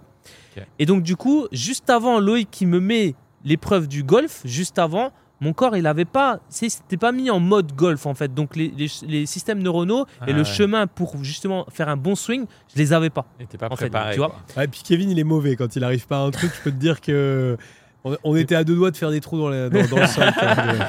je bougonne, tu sais, je, je, grogne moi quand, je quand ça va pas. Mais tout ça pour dire qu'en fait, quelqu'un qui est résistant et qui, est, qui fait la chose de manière répétitive, en fait, pour moi, sera beaucoup plus performant qu'une personne qui peut avoir beaucoup de de, qualité et de compétences, mais par contre qui change à chaque fois. Mhm. Tu vois? Et ah tu reprends le, rapport à l'amour, hein, c'est pareil. Euh, euh, tu vois, une femme, euh, tu vois, les femmes fidèles, c'est des femmes qui, bah, tout simplement, qui sont restées pendant des années en fait avec le même mari, tu vois. Et inversement pour les hommes, ça, c'est des gens qui sont solides, sur qui tu peux compter, tu vois. Si tu demandes à, ton conjoint ou à ta conjointe bah, ton, son historique, si tu vois que bah, tous les tous les trois mois ça change de, de, de personne, il y a peut-être un loup quelque part, tu vois. C'est pas des personnes stables, donc euh, c'est peut-être pas bon de, se mettre avec. Et, et c'est la même chose dans, c'est la même chose pour moi dans, dans le business. Mais dans le business, enfin là où je suis assez d'accord, c'est pour les salariés. Je suis complètement d'accord. D'ailleurs, euh, tu dis, tu sais, une femme qui a changé ou etc. Ouais, totalement d'accord. Mais par contre, euh, tu vois, justement, donc chez les salariés, effectivement, moi, c'est la même chose quand je recrute des gens. J'aime bien comprendre qu'est-ce qu'ils ont fait en amont et effectivement comprendre pourquoi ils sont partis. Et sur les cinq derniers, j'aime bien, tu sais, prendre les cinq derniers jobs dans une vie et tu sais, sur les cinq derniers jobs, tu leur demandes en fait pourquoi tu es parti. Et quand c'est toujours de la faute de l'entreprise, il y a un problème. Et en fait, moi, si plus de 80%, enfin, si, euh, je veux dire, il n'y a pas 80%, enfin, excuse-moi, je, le fais mal, c'est le champagne. S'il y, a plus de 20% en fait de, des jobs dont ils sont partis qui sont dus à l'entreprise, pour moi, c'est déjà euh, niette. Par contre, je pense qu'en tant qu'entrepreneur, il y a un truc qui est un peu différent, c'est-à-dire que la réitération, réitération, réitération n'est pas forcément synonyme de, de réussite ou synonyme de savoir bien faire. C'est-à-dire qu'en fait, je pense que pour une tâche répétitive, pour un commercial, pour ce que tu veux, d'enchaîner en fait tout le temps les mêmes choses, oui, tu vas euh, devenir meilleur. Mais pour un entrepreneur, en fait, je pense que c'est vraiment très important et c'est ce qui est difficile. Et je pense que c'est ce qui fait la différence entre quelqu'un qui va être justement artisan ou entrepreneur, c'est d'avoir cette possibilité à chaque fois et cette capacité de réflexion, de prendre du recul sur ce que tu fais, d'avoir une espèce de vision un peu 360 degrés, de comprendre qu'est-ce que tu as fait. Est-ce que ce que tu as fait jusque-là était une connerie et quel est le curseur en fait que tu peux changer en fait? C'est un petit peu la. De t'extraire aussi un peu de ta situation et de ton habitude. C'est ça. Et de réussir à passer au step d'après, quoi. Tu vois, à l'étage suivant. C'est ça. Et d'ailleurs, les vacances sur un très très bon plan. C'est-à-dire que souvent, euh, j'ai plusieurs potes qui, qui, sont, euh, qui sont des, des, des, malades du boulot et qui euh, me disent Ouais, tu prends trop souvent des vacances. Et franchement, je travaille beaucoup, mais c'est vrai que régulièrement, je m'arrête. le ski, le truc, le machin, c'est quand même important. Et en fait, je me rends compte que souvent, quand je fais des pauses, en fait, il y a des switches qui se passent dans mon cerveau qui sont très très bons. Parce qu'en fait, quand je reviens au travail, en fait, j'ai passé finalement, tu sais, parce qu'en fait, on est tous des malades de boulot. Enfin, moi, en tout cas, je suis un malade de boulot. Mais je suis un malade de boulot où, quand je vais passer, par exemple, aujourd'hui, on a été faire quasi une journée entière à l'aquapark. Franchement, sincèrement, j'ai eu des trucs qui ont fusé dans mon cerveau. Parce que je sais pas, je descendais un toboggan avec, euh, avec Maxou, là, le, le, le, le, gamin de Manana. Et, euh, et, en fait, je pensais à d'autres trucs de boulot, tu vois, euh, au moment mais où. Tu sais que, je sais pas si tu sais, mais Einstein, la façon dans laquelle il travaillait, il jouait au violon. Hmm. Et en fait, ça a été prouvé que quand tu fais une activité sur laquelle tu n'as pas besoin de réfléchir, tu laisses du coup à la partie réflexion euh, mm. sa liberté, et donc elle va pouvoir mouliner. Parce qu'en fait, elle s'arrête pas. Mais sur le coup, j'ai vraiment le concept d'Einstein, parce que ça fait partie des trucs que j'ai beaucoup lu sur le cerveau. Et en fait, Einstein, en fait, ce qu'il disait exactement, c'est qu'il disait moi, je ne règle jamais les problèmes moi-même. En fait, moi, quand j'ai un problème, ce que je fais, en fait, c'est que je pose toutes les, les, les tout, tout, mon problème de manière très claire, c'est très important. Et ensuite, eh bien, j'arrête de réfléchir à la solution. C'est mon subconscient qui, doit, trouver, en fait, exactement, qui doit trouver la solution à mon problème et pas autre chose. Donc, en fait, j'ai un problème, je pose tout, je n'y pense plus du tout à ce problème, je pense à autre chose, éventuellement à un autre problème que je continue à poser, et à un moment, la solution à cet ancien problème reviendra. Et faire l'activité aussi. Et c'est pour ça, pas, pas de téléphone aux toilettes jamais de téléphone aux toilettes. Parce que, et c'est pour ça que quand je fais de l'investissement immobilier, moi je mets beaucoup d'efforts sur les toilettes. Je les rends les plus belles possibles et les plus confortables. Pourquoi? Parce qu'en fait, tu prends les plus grandes décisions de ta vie sur des toilettes. Et du coup, tu ne dois pas amener ton téléphone parce que c'est le moment où ton esprit il va, il va être le plus créatif. Les toilettes, c'est le moment où on s'évade en fait. Et, euh, et c'est pour ça que la créativité elle baisse aujourd'hui chez les jeunes, tout simplement parce que bah, tu refocuses sur ton téléphone en fait. Et, moi, et les toilettes, c'est le meilleur moment pour ben, avoir de la créativité pour que les idées pas. Moi, je sais que j'ai trois endroits, trois endroits pardon, où, euh, où je, vais, euh, je vais être créatif. C'est un sur les toilettes. Là, mhm. euh, ça passe. La douche aussi, c'est très, c'est dire. très créatif pour moi. Je suis sous la douche, je suis un, je suis un missile, hein, un ah, missile de guerre. Moi, est-ce qu'on peut en parler deux secondes? Est-ce qu'on peut parler de la douche deux secondes? Genre, il y a un vrai problème. Qui c'est qui m'invente un truc? Où genre toutes les idées que j'ai dans la douche peuvent être sauvegardées Ouais. Parce que t'as ni ton téléphone, ni rien, tu peux rien écrire, t'es en galère, et t'as les meilleures hein. idées du monde. fuse. Tu ressors de la douche, mon gars, t'as eu 15 idées, tu t'en souviens de 3. Ouais. Des fois, je te fais des conférences sous la douche. Un problème à résoudre pour. Euh, et moi, le troisième, c'est sur le tapis de, tapis de, course. Ok. C'est pour ça, jamais de musique. Et c'est pour ça que là, ça, ah. ça, passe. Là, il y a tout qui vient. Il y a tout qui vient. Et quand j'ai euh, une presse ou une intervention ou un truc à faire, en fait, tapis de course ou la douche. Et, et là, euh, ça y va, ah, ça y va. Putain, c'est marrant, les gars. La douche, je l'ai pas du tout. Ah, mais la douche, mais, mais, folie. Moi, tu vois, en fait, par exemple, pour aller dormir, je coupe le télé. Enfin, je, je, avant, je regardais des vidéos il y a longtemps et je regarde pas de vidéos justement parce que moi, au moment d'aller dormir, genre, j'ai des idées de ouf et trop souvent, tu sais, je relève les yeux, j'attrape l'iPhone et, je note et je me recouche, tu vois. Et, euh, et normal. Et le matin, en me levant aussi euh, énormément. Mais par contre, effectivement, euh, la douche, c'est marrant, je l'ai pas. Mais en fait, moi, j'ai une sale habitude. Enfin, j'ai une sale habitude. Je sais pas si c'est une sale habitude ou pas. Mais euh, tu sais, j'ai été élevé au bain. Et en fait, pendant des années, je prenais des bains. Et en fait, pour la petite histoire, dans cette maison, j'ai un souci. Il faut que je fasse changer le cumulus. Mon cumulus, il rend l'eau du bain jaune, tu vois, bizarre. Ah tu vois. Et donc, du coup, je ne prends plus de bain. Et dans le bain, j'avais plein d'idées. Et mmh. depuis que j'ai pris le réflexe de prendre des douches, je les prends en 1 minute 30 top chrono. j'ai absolument pas le temps de penser dedans. Mais les gars, je vais penser dedans dès demain. Ah, mais franchement. et moi, les toilettes, je prends plus mon téléphone. C'est bon. T'as changé ma vie, Kevin. et un autre truc aussi, la créativité, elle vient toujours après l'action. C'est pour ça, en fait, que tu as beaucoup d'artistes notamment des artistes peintres, qui vont, en fait, ils prennent un stylo, ils vont déjà faire le mouvement comme ça. Tu vois, ils font le mouvement comme ça, ils font le mouvement, ils, font ils, créent une action. Et en fait, ça vient tout seul. Et boum, là, ils passent, ils écrivent sur la feuille. Et là, c'est parti, le dessin, il se fait. Tu vois. Et l'œuvre, elle se met en place. Et en fait, du coup, c'est toujours l'action qui va entraîner en fait la suite des choses. Et c'est pour ça que être statique, ça ne crée pas d'énergie. C'est pour ça que pour créer de l'électricité, tu fais avec la roue hydraulique en fait. Mhm. Parce qu'en fait, c'est le mouvement qui va créer l'électricité. Pareil pour les éoliennes, c'est le mouvement. Si ton éolienne elle est arrête, elle est, elle est, elle est out, en fait, tu crées pas d'énergie. Ouais. Et le corps humain, c'est pareil en fait. Tu as besoin de créer du mouvement pour que l'énergie en fait s'accumule. Tu vois, c'est juste un truc logique, ça, j'invente rien. Mhm. Et du coup, en fait, c'est toujours pour ça que si tu restes statique, en fait, bah, à ce moment-là, en fait, tu vas pas avoir l'énergie pour développer le. Alors comment tu comment tu crées le mouvement? Le mouvement, bah, tout simplement, tu vois, par Alors, exemple, là, moi, le, là, le- regarde, le tapis on de est course, chez nous, on est chez nous, on est sur YouTube, on te regarde. Quel mouvement on crée Par exemple, moi, je vais direct sur un tapis de course parce que là, tu vas créer du mouvement. En plus, c'est, tu vois, t'as pas, enfin, tu restes sur place, etc. T'as Ouais. rien d'autre à faire que de regarder devant toi, pas de musique, parce que sinon, ça- ton cerveau, forcément, il est focus sur la Ouais, musique ouais. et pas sur ta créativité. Et là, en fait, les idées, elles vont venir. Là, les idées, elles vont venir, tu vois. Et toujours créer un mouvement, en fait. C'est toujours ça qui fait que Ah, l'énergie- Moi, tu sais arrive. que le, le jour où j'ai arrêté les, de regarder des séries, Ouais. j'ai arrêté des- de regarder des séries il y a peut-être, je sais pas, 9 mois, 10 mois en arrière. Franchement, ça a changé ma life de ouf. Mais vraiment. C'est-à-dire que, en fait, j'ai, bah, en gros, il y a 10 mois en arrière, bon, je raconte pas l'histoire parce que je crois, je, ou je sais pas si je la raconte ou pas dans un podcast, mais au pire, je la, je la raconte. Mais en gros, euh, mon papa, il se passe un truc de fou. On apprend un cancer, euh, qu'il a un cancer. Et euh, mon père, en gros, engueule tout le monde en disant surtout, euh, moi les gars, euh, j'ai pas de cancer en fait, c'est n'importe quoi. Ils se sont trompés, biopsie, ils se sont trompés. Ouais. Et en fait, euh, truc de dingue, en octobre, en fait, il n'a plus de cancer. C'est-à-dire que, en gros, bon, moi je, je l'explique de ma manière. Lui il te dit il y a une erreur. Moi je l'explique que euh, son cerveau, euh, tu vois, de Il lui-même. a voulait tellement pas que voilà. Ça me retourne le cerveau, je me mets à, à- à regarder des trucs dans tous les sens en fait sur le cerveau, sur comment ça marche, etc. Et en fait, je comprends plein de choses, je me mets dans la méditation, dans le truc. J'ai un truc d'ailleurs, c'est marrant tout à l'heure quand Kevin a parlé euh, de se mettre en mouvement et tout, tu vois, genre j'ai eu ce réflexe. En fait, j'ai une espèce de truc qui me, en fait, où je, je, je, je me pose en état alpha, tu vois, pour euh, mettre mon cerveau dans un certain mode. Enfin, je sais pas pourquoi j'ai eu le réflexe de le faire, tu vois, au moment où j'ai fait ça. Enfin bref, j'ai fait plein de formations, un truc de dingue. Je me suis bouffé de ça. Un jour, on pourra en parler dans les podcasts si ça vous dit. Mais euh, en gros, donc je fais ça. Et, euh, et en fait, à ce moment, en fait, je me mets tellement à fond dans ce- ces trucs du cerveau, de comprendre le subconscient, les neurosciences, comment ça marche, etc., Mhm. qu'en fait, j'ai plus le temps de regarder des séries dans ma vie. Et je regardais beaucoup, hein. franchement, je bouffais de la série dans tous les sens. J'arrête ça. Et en fait, depuis, j'ai jamais repris. J'ai jamais réussi à rekiffer une série, enfin, à vraiment recrocher dedans. C'est-à-dire que j'ai essayé d'en re-regarder, mais en fait, je regarde euh, un demi-épisode et j'arrête.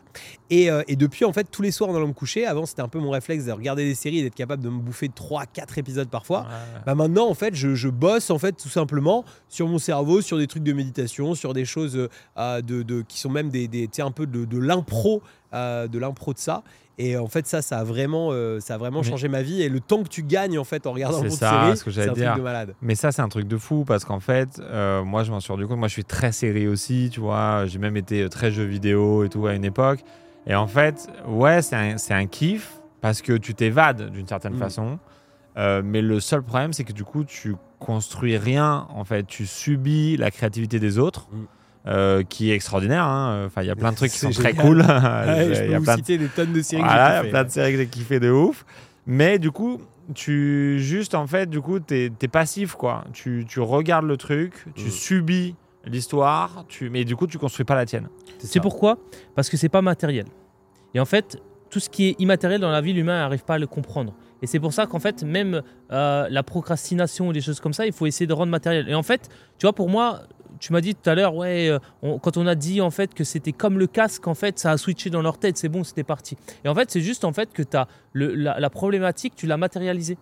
Et on dit toujours une chose, capture l'imagination et tu captures le cœur. Et en fait, tu avais juste mis en fait le point sur l'imagination. C'est pour ça que quand les Américains ils vont te vendre quelque chose, euh, ils vont, un Américain qui te dit tu vas gagner de l'argent, il te le fait en montrant une pile de billets parce que c'est matériel. Tu peux toucher la pile de billets, tu vois. Et, euh, et du coup, en fait, tant que c'est pas matériel, en fait, tu peux pas le comprendre. Ton cerveau, il est pas capable de le comprendre. C'est pour ça que de l'art, de l'art abstrait, en fait, n'a aucune valeur. On peut pas dire, en fait, ça va être à l'appréciation d'une personne, du propriétaire de l'art, parce que ben, ça a aucune valeur. C'est pas, c'est abstrait. Par contre, de, l'art concret, tu vois, une vache sur un tableau, ça a une valeur, tu vois. Ça dépend de qui l'a peint, mais ça a quand même une valeur parce que c'est concret en fait. Une vache, tout le monde connaît, tout le monde, tout le monde sait ce que ça, ce que ça représente. Et donc en fait, du coup, la procrastination, il faut essayer de l'imaginer comme quelque chose de matériel, tu vois. Tu Peut-être, fais bah, tu l'associes à un objet. Tu l'associes à un objet qui est à côté de toi, et dès que tu procrastines, bah, c'est à cause de cet objet, tu vois. Tu le matérialises en fait parce que ton quel cerveau. objet par exemple? Un objet de ton choix, un objet de ton choix ou euh, quelque chose que tu vas visualiser, que tu peux toucher en tout cas, et c'est ce qui représente la procrastination. Et du coup, à chaque fois que tu procrastines, en fait, tu as le regard sur cet objet. Et qu'est-ce que tu fais? En fait, tu le mets dans, la, dans le tiroir. Tu le ranges. Tu l'enlèves. Tu l'enlèves. Tu le laisses sur ta table tous les matins, mais par contre, quand tu procrastines et quand tu as le réflexe de dire voilà, je suis en train de regarder une série, boum, tu le mets dans le C'est sa faute en fait. Et en fait, ce mouvement-là, ce mouvement-là crée l'énergie en fait, tu vois. Ce mouvement-là crée l'énergie. Par contre, la procrastination, faire attention, ça dépend pas de ce que tu fais à l'instant T, ça dépend de ce que tu fais avant, en fait. Tu procrastines parce que tu as fait quelque chose avant qui a entraîné ça. Ah bon? Donc, c'est toujours parce que euh, tu t'es mis dans le canapé que tu vas regarder des choses la ici, les gars. Il n'y a pas que du champagne hein, qui est très bon d'ailleurs. En fait, il faut jamais la procrastination pour, pour lutter contre la procrastination. Il faut jamais lutter sur ce que tu fais au moment où tu procrastines. Là, par exemple, tu te dis. en fait, c'est un truc qui t'a fatigué avant C'est un truc que tu as fait avant qui t'a mis dans cette position-là, en fait. Tu vois ce que je veux dire? Ah, ok. T'as un exemple concret? Par exemple, tu vas, euh, tu vas euh, comment dire, euh, faire ton jogging le matin. Ouais. Tu sais que ça va demander un effort physique. Et ce que tu vas faire, tu vas te relaxer en étant dans le canapé. Et c'est au moment où tu vas aller dans le canapé qui va te donner l'envie, en fait, de regarder ta série Netflix. Et donc, du coup, c'est le sport, en fait, qui t'a fait procrastiner pour la suite. C'est pour ça qu'en fait, le sport, faut faire attention mais le plus tôt le soir. Moi, je m'entraîne tous les jours à 19h parce qu'après, si je, ne fais rien, je me couche, c'est pas grave. pas grave. Tu vois ce que je veux dire? Et donc, du coup, il faut faire super attention à ce que tu fais avant. C'est vrai que moi, le matin, quand je me lève, la première des choses que je fais, je me lève et je vais regarder mes emails et je check mes emails, tu vois. Et surtout aussi, c'est d'avoir une limite de temps. Le matin, moi, j'ai très faim j'ai faim, il faut que je mange le matin. Et donc, du coup, j'ai euh, un repère temporel parce que j'ai faim. Et donc, du coup, il faut vite que je traite la tâche. Parce qu'en fait, c'est aussi un rapport de temps. Donc, euh, euh, si j'ai des emails à traiter le matin, et comme je sais que c'est la première chose que je fais, mais par contre aussi, je sais que j'ai faim, bah, si j'ai 10 emails à traiter, bah, c'est pas grave, je vais les traiter assez rapidement parce qu'il faut que j'aille manger. Hmm. C'est marrant, moi, je fais l'inverse total, c'est que je traite jamais mes emails le matin. Ah ouais? En fait, je trouve que les emails, ça me fait, je sais pas, ça me fait, tu sais, traîner vachement sur le truc. Et euh, ouais, moi pour lutter contre la procrastination, je fais le truc un peu différemment. Mais euh, en fait, en gros, tous les soirs, j'écris mes tâches du lendemain. En fait. Et j'ai remarqué que quand j'ai pas écrit mes tâches du lendemain, je procrastine de fou. Et alors que sinon, en fait, ce que je fais le soir, c'est que euh, je découpe ma journée. Du lendemain, je me dis, bah allez, je sais pas, par exemple, je vais travailler 7 heures demain. Bah, du coup, je me mets 4 heures de travail ou 5 heures de travail maximum parce que je sais qu'on va être coupé par pas mal de choses. Et, et en fait, je vais écrire des tâches et je mets un nombre de temps approximatif que j'ai pensé et je m'écris des tâches. Et en fait du coup moi quand j'arrive le matin pour pas procrastiner en fait ce que je fais c'est que je lis ce truc. Ouais, ce que tu t'étais dit en fait. Ouais, tu l'as matérialisé quelque part. Voilà et en fait du coup exactement ça va totalement avec ça. J'ai vraiment kiffé ce que tu as dit sur la matérialisation parce que c'est vraiment ça. Intéressant. Euh, en fait j'arrive je prends le truc et en fait je le fais dans l'ordre un peu comme un comme une machine ou comme parce que là c'est que t'as pas à réfléchir tu peux te mettre en mode euh, surtout le cerveau le matin des fois il est pas encore complètement mm. allumé et il peut juste suivre la route que tu lui as écrit la veille en fait quoi et moi mon but si je termine ce truc je suis heureux je suis content, j'estime que j'ai fait une bonne journée. Des fois, je le finis à 14h, des fois, je le finis les 22, mais, euh, mais, mais j'ai fait en fait le, travail que j'avais envie. Donc, euh, et tu l'écris où? Et euh, j'écris ça à l'arrache, euh, note iPhone, ou sinon même le plus souvent, parce qu'il y a beaucoup de gens qui mettent des notes iPhone, mais moi le problème c'est que je suis, je suis, quand même un bon bordélique. Et euh, du coup, les notes iPhone, c'est pas terrible. Donc, je prends souvent une feuille dans, le, dans la, dans l'imprimante qui est à côté de mon bureau. Ouais. Je la pose sur mon bureau ah et j'écris ouais, 4-5 trucs et je laisse poser en fait sur mon bureau. Et Manani sait qu'il y a une feuille à laquelle on touche jamais, c'est cette feuille. Tu vois, elle peut tout ranger, mais cette feuille, en fait, on la laisse. Moi, j'ai le petit calendrier, moi. J'ai le petit calendrier. En fait, j'ai une à petite... de, de grand-mère, tu veux Ouais, mais en fait, j'ai une petite tradition, c'est avec ma maman. En fait, tu sais, on sait jamais. Euh, tu sais, ils te demandent toujours, moi, les parents, c'est tu qu'est-ce que tu veux comme cadeau, etc., etc. Et tu sais jamais quoi répondre. Et, euh, et en fait, euh, j'ai une petite tradition avec ma maman, c'est qu'elle m'offre toujours en fait le calendrier. Donc j'ai un beau support en bois. Et tu sais, as juste à la recharge en fait chaque année à, à, à, mettre. Euh, et, du coup, la, première chose que je fais, c'est euh, le 1er janvier, en fait, je prends la dernière page du calendrier de l'année et en fait, j'écris mes objectifs pendant l'année. Et c'est marrant parce que sur 5 ans, en fait, je vois la progression. Et tu vois, euh, il y a 5 ans, c'était ouais, je veux m'acheter une Audi A5. Et aujourd'hui, en fait, je l'ai. Et c'est marrant de voir en fait que bah, en fait, ce que tu avais prévu avant, en fait, indirectement, bah en fait tu parce que je, je l'avais pas au moment où je l'ai acheté je me suis pas dit ah parce que je l'ai noté dans un, truc. mais c'est inconsciemment ça a dû rester en moi et du coup ça est ressorti à un moment donné. Et du coup ce que ce que j'ai c'est que j'ai mon petit calepin toujours. Et ce qui est, ce qui est bien en fait c'est qu'il y a deux pages. À chaque fois sur, pour un jour il y a deux pages et il y a les choses. En fait je mets sur la page de gauche les choses qui me rapportent de l'argent et sur la page de droite les choses qui ne me rapportent pas d'argent. Et du coup, je traite en premier la page de gauche parce que je suis un entrepreneur, il faut que je fasse des choses qui me rapportent de l'argent. Donc, ça peut être un coup de téléphone hein, qui peut te rapporter de l'argent, ça peut être euh, écrire un email, ça peut être des choses comme ça. Mais c'est important de faire une checklist le soir. Moi, je suis comme lui, je fais des checklists aussi le soir. Mais par contre, après, il faut les trier. Il faut donner de l'importance à chaque chose. et du coup, un petit 1 entouré, ça c'est la première chose que je dois faire parce que c'est la, première, c'est la chose qui va me rapporter de l'argent. Génial. Et moi j'ai une vraie question les gars pour vous. Parce qu'en fait on parle argent et tout, tu vois. En plus là on a un peu, euh, tu vois, le podcast est plus avancé, je sais pas combien de temps, depuis combien de temps on, parle. Mais euh, en tout cas, euh, j'ai une vraie question. C'est quoi vos plus gros craquages avec l'argent? C'est quoi le, Est-ce que vous avez, enfin peut-être pas vos plus gros craquages, mais est-ce que vous avez un exemple à donner? La plus grosse de connerie, quoi. De trucs que vous avez, vous avez chié avec de l'argent, c'est-à-dire que vous êtes retrouvé un peu du jour au lendemain avec du pognon dans les mains, et du coup vous avez, vous avez chié. C'était vraiment pas le truc qu'il fallait acheter sur l'instant, quoi. Ou, peut-être un truc qui vous a fait kiffer aussi, parce qu'en fait, je dis vous avez chié, peut-être pas forcément, mais, mais un truc peut-être qui vous a fait kiffer, mais c'est peut-être pas le bon moment, ou je sais pas, enfin tu vois. Est-ce que vous avez une idée là-dessus? T'as quelque chose qui vient en tête? Alors moi, j'ai des conneries qui viennent en tête.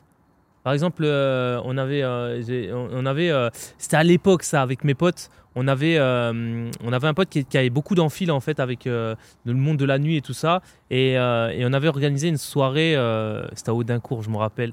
C'était avec le, le rappeur Roth. Et tu sais, à l'époque, tu voulais toujours flamber et tout. Et nous, on avait loué le truc VIP et tout, machin, machin. Et du coup, tu avais euh, des magnums de bouteilles de champagne. Et je me rappelle qu'on avait, euh, on avait payé ça cher. En plus, à l'époque, c'était une blinde le truc. Et on avait tellement, en fait, euh, de bouteilles de magnum qu'en fin de soirée, parce que tu sais, ce qu'il faut savoir, c'est que les rappeurs, ils viennent 30 minutes. Et après, ils s'en vont, hein, bah tu vois. et, et, du coup, il y en avait trop sur la table. Il y avait trop de de bouteilles pour, pour, tout boire, en fait. Et je me rappelle que on avait signé à genre 6-7 heures du mat on rentre et euh, le gars de, comment dire de la boîte de nuit il dit ouais vous faites quoi avec vos magnums là? Remportez-les chez vous tu vois faites quelque chose vous les avez payés et du coup nous on n'avait rien à foutre puis tu sais on avait tellement bu que ça servait à ah rien. et du coup on avait pris le magnum de champagne je me rappelle et on avait été euh, à 7h du matin aller vers un petit commerçant qu'on aimait bien et tout c'était euh, qui tenait un bar tabac. Et, et, du coup, à 7h du matin, on va, on va acheter des croissants, on se pose à sa table. Et je sais pas ce qui nous a pris, en fait, on avait deux magnums de champagne pleins on les a ouverts et pour le délire, en fait, on s'est dit, vas-y, on va les vider dans l'évier sans boire une goutte. Et on a vidé deux magnums. Non, c'était pas des magnums. C'est pas des magnums, c'est des Mathusalem de champagne. C'était beaucoup plus gros. Ah, et du coup, c'était une connerie de gosse en fait d'avoir mis, je sais plus combien de milliers d'euros dans cette soirée. Et en fait, le délire qu'on a eu ce soir-là, je sais pas pourquoi, ça ne s'explique pas des fois les délires, c'est de vider le champagne en fait dans l'évier, de se dire voilà, on est capable d'acheter des Mathusalem et pas des magnums, des Mathusalem de de, champagne dans l'évier. Si, euh, si mes potes se reconnaissent de l'époque, bah, on était vraiment con. Parce que j'avoue, vraiment moi, c'est pas le craquage. T'as eu toi les craquages en, boîte de nuit? Moi, jamais j'ai eu trop euh, des grosses dépenses boîte de nuit. Ça a jamais été trop mon délire. Mais euh, je peux pas en parler. Ah, toi, tu peux pas en parler. J'ai signé des. Non, je non, non, mais bah si, franchement, ouais. Et puis surtout ici, franchement, ça va vite. et puis.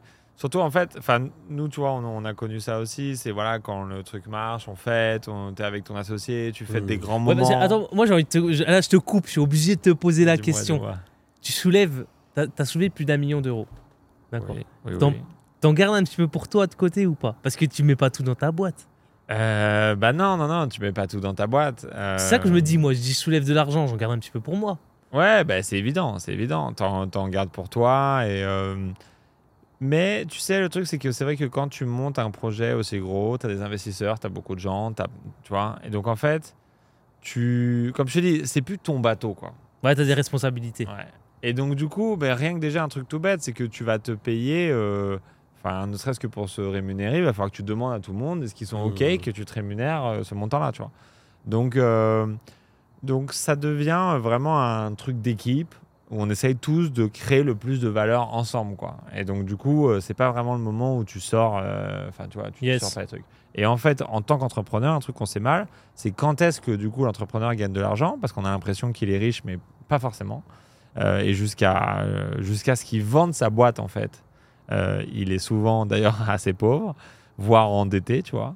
Moi, j'ai plusieurs histoires de, voilà, de gars qui ont des boîtes qui, va, qui valent plus de dizaines de millions d'euros, tu vois mais comme c'est bloqué, en fait, cette valorisation, euh, tant qu'il n'y a personne qui l'a acheté, ben, tu vois, elle est un peu dans les airs, quoi. Mais du coup, euh, il n'y a pas vraiment d'argent qui peut retirer. Et du coup, c'est souvent euh, bah, la femme euh, qui, en fait, euh, subvient un peu aux besoins en attendant que, quoi, en espérant qu'il arrive à, à arriver à, à ce truc-là. Donc, j'ai connu ça euh, beaucoup dans mon entourage. Et voilà, donc des fois, on a l'impression que c'est facile et ça l'est pas. Quand est-ce que tu te rémunères en tant qu'entrepreneur? Tu te rémunères quand même quand il y a des levées de fonds. Euh, quand tu fais des grosses levées de fonds, c'est le moment où tu peux, ce qu'on appelle, demander à sortir du secondaire.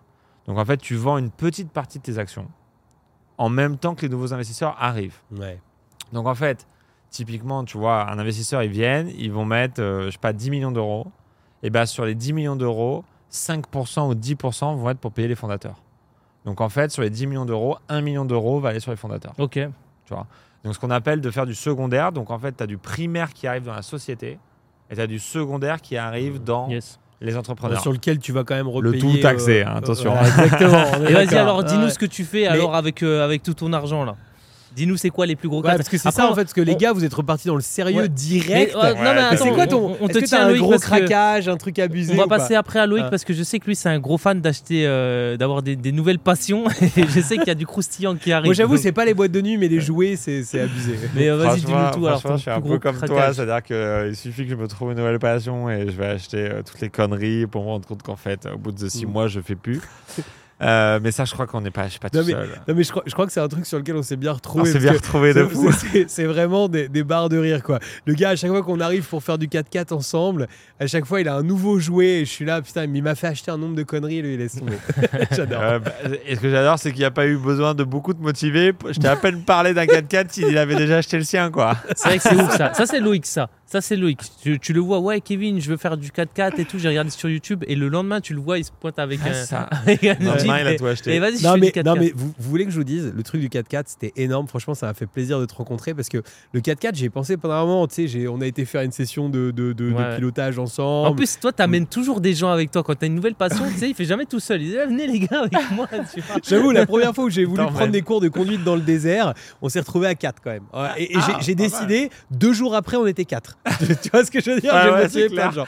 T'as engrainé, quoi. C'est ça. Et en fait, ce qui était énorme, c'est qu'à ce moment-là, je bossais quand même énormément. On était sur, euh, sur le projet euh, sur lequel on est avec ma femme là, depuis pas mal de mois.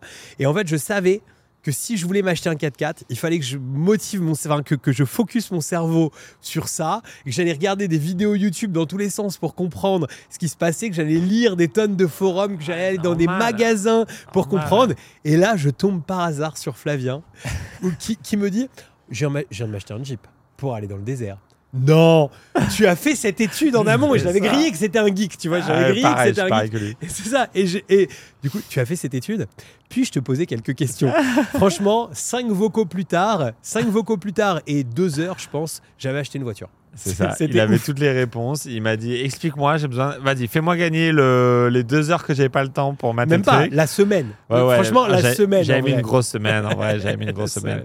Et du coup, ouais, donc euh, je lui ai tout dit en 5 vocales. Je lui ai dit écoute, voilà, le Unlimited, c'est ça. Les moteurs, t'as ci. Le truc, t'as ça. Le mieux, c'est ça. Moi, j'ai regardé, c'est ça. Et en fait, je crois que c'est là où on s'est parlé. Il a dit ok, c'est bon. Il est exactement comme moi. Il a fait exactement les mêmes recherches. Je sais ce qu'il faut. Let's go. Et c'était parti. tu vois. Euh, C'était marrant. Non, moi, sinon, non, le plus gros craquage, maintenant que j'y repense, c'est, c'est- moi, c'est une voiture. Ça a été une voiture.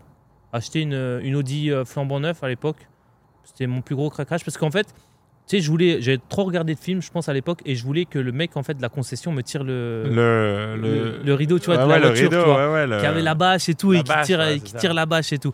Et euh, alors, je fais ma config et tout, puis tu sais, ils te, ils te reçoivent petits oignons et tout, machin. Alors, vous voulez quoi? Vous voulez un, un accoudoir, c'est 200 euros de plus. Un rétroviseur, c'est 200 euros de plus. Tu sais, des- tout est ouf, 200 Audi, en euros de plus, de Ils toute sont très forts, dit pour ça. et ils sont là et tout, ils te rajoutent, ils te rajoutent, puis toi, t'es là, tu sais, tu configues ta voiture, t'es trop content, les jantes, machin, machin, machin.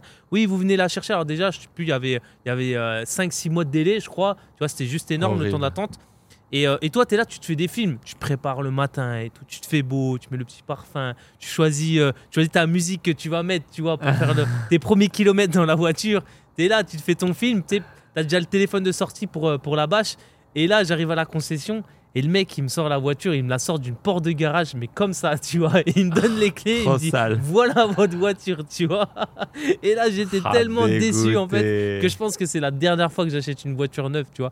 J'avais même pas le droit au petit drap, j'avais même pas le droit. Je sais même plus si j'avais le droit à une bouteille de champagne, je crois même pas. Je crois même pas qu'il m'avait offert la bouteille de champagne. Alors Mais que nous, euh, on l'offre en commentaire. Mais en plus, nous, on l'offre en commentaire. Et on vend pas de voiture, les gars. et on vend pas de voiture. Yes. Et, euh, et du coup, c'était assez marrant, quoi, de, de ma petite. Ouais, c'est mon plus gros craquage, c'est d'acheter une voiture, euh, une voiture neuve, de, une Audi. C'était ça, mon plus gros craquage, je pense.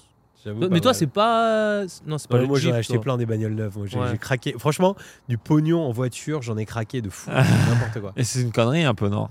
Bah, Est-ce que c'est pas un peu une connerie Non, c'est pas. T'as pas des plus. Non, mais franchement, toi? Non, j'ai vraiment aimé. Non, le vrai craquage voiture, c'est euh, Range Rover Sport. Tu vois, Range Rover Sport à 24 ans. Ah ouais, quand même. Acheté d'occasion, mais avec un an. Ah ouais, d'accord. tu vois Ça, c'était euh, en leasing à 1700 euros par mois. Waouh ah ça, ouais, je mais pense là, tu te mets une dette. ça, je pense que c'est. Non, mais le plus énorme, c'est que du coup, donc, euh, j'achète ce, range. Euh, donc, je le garde deux ans.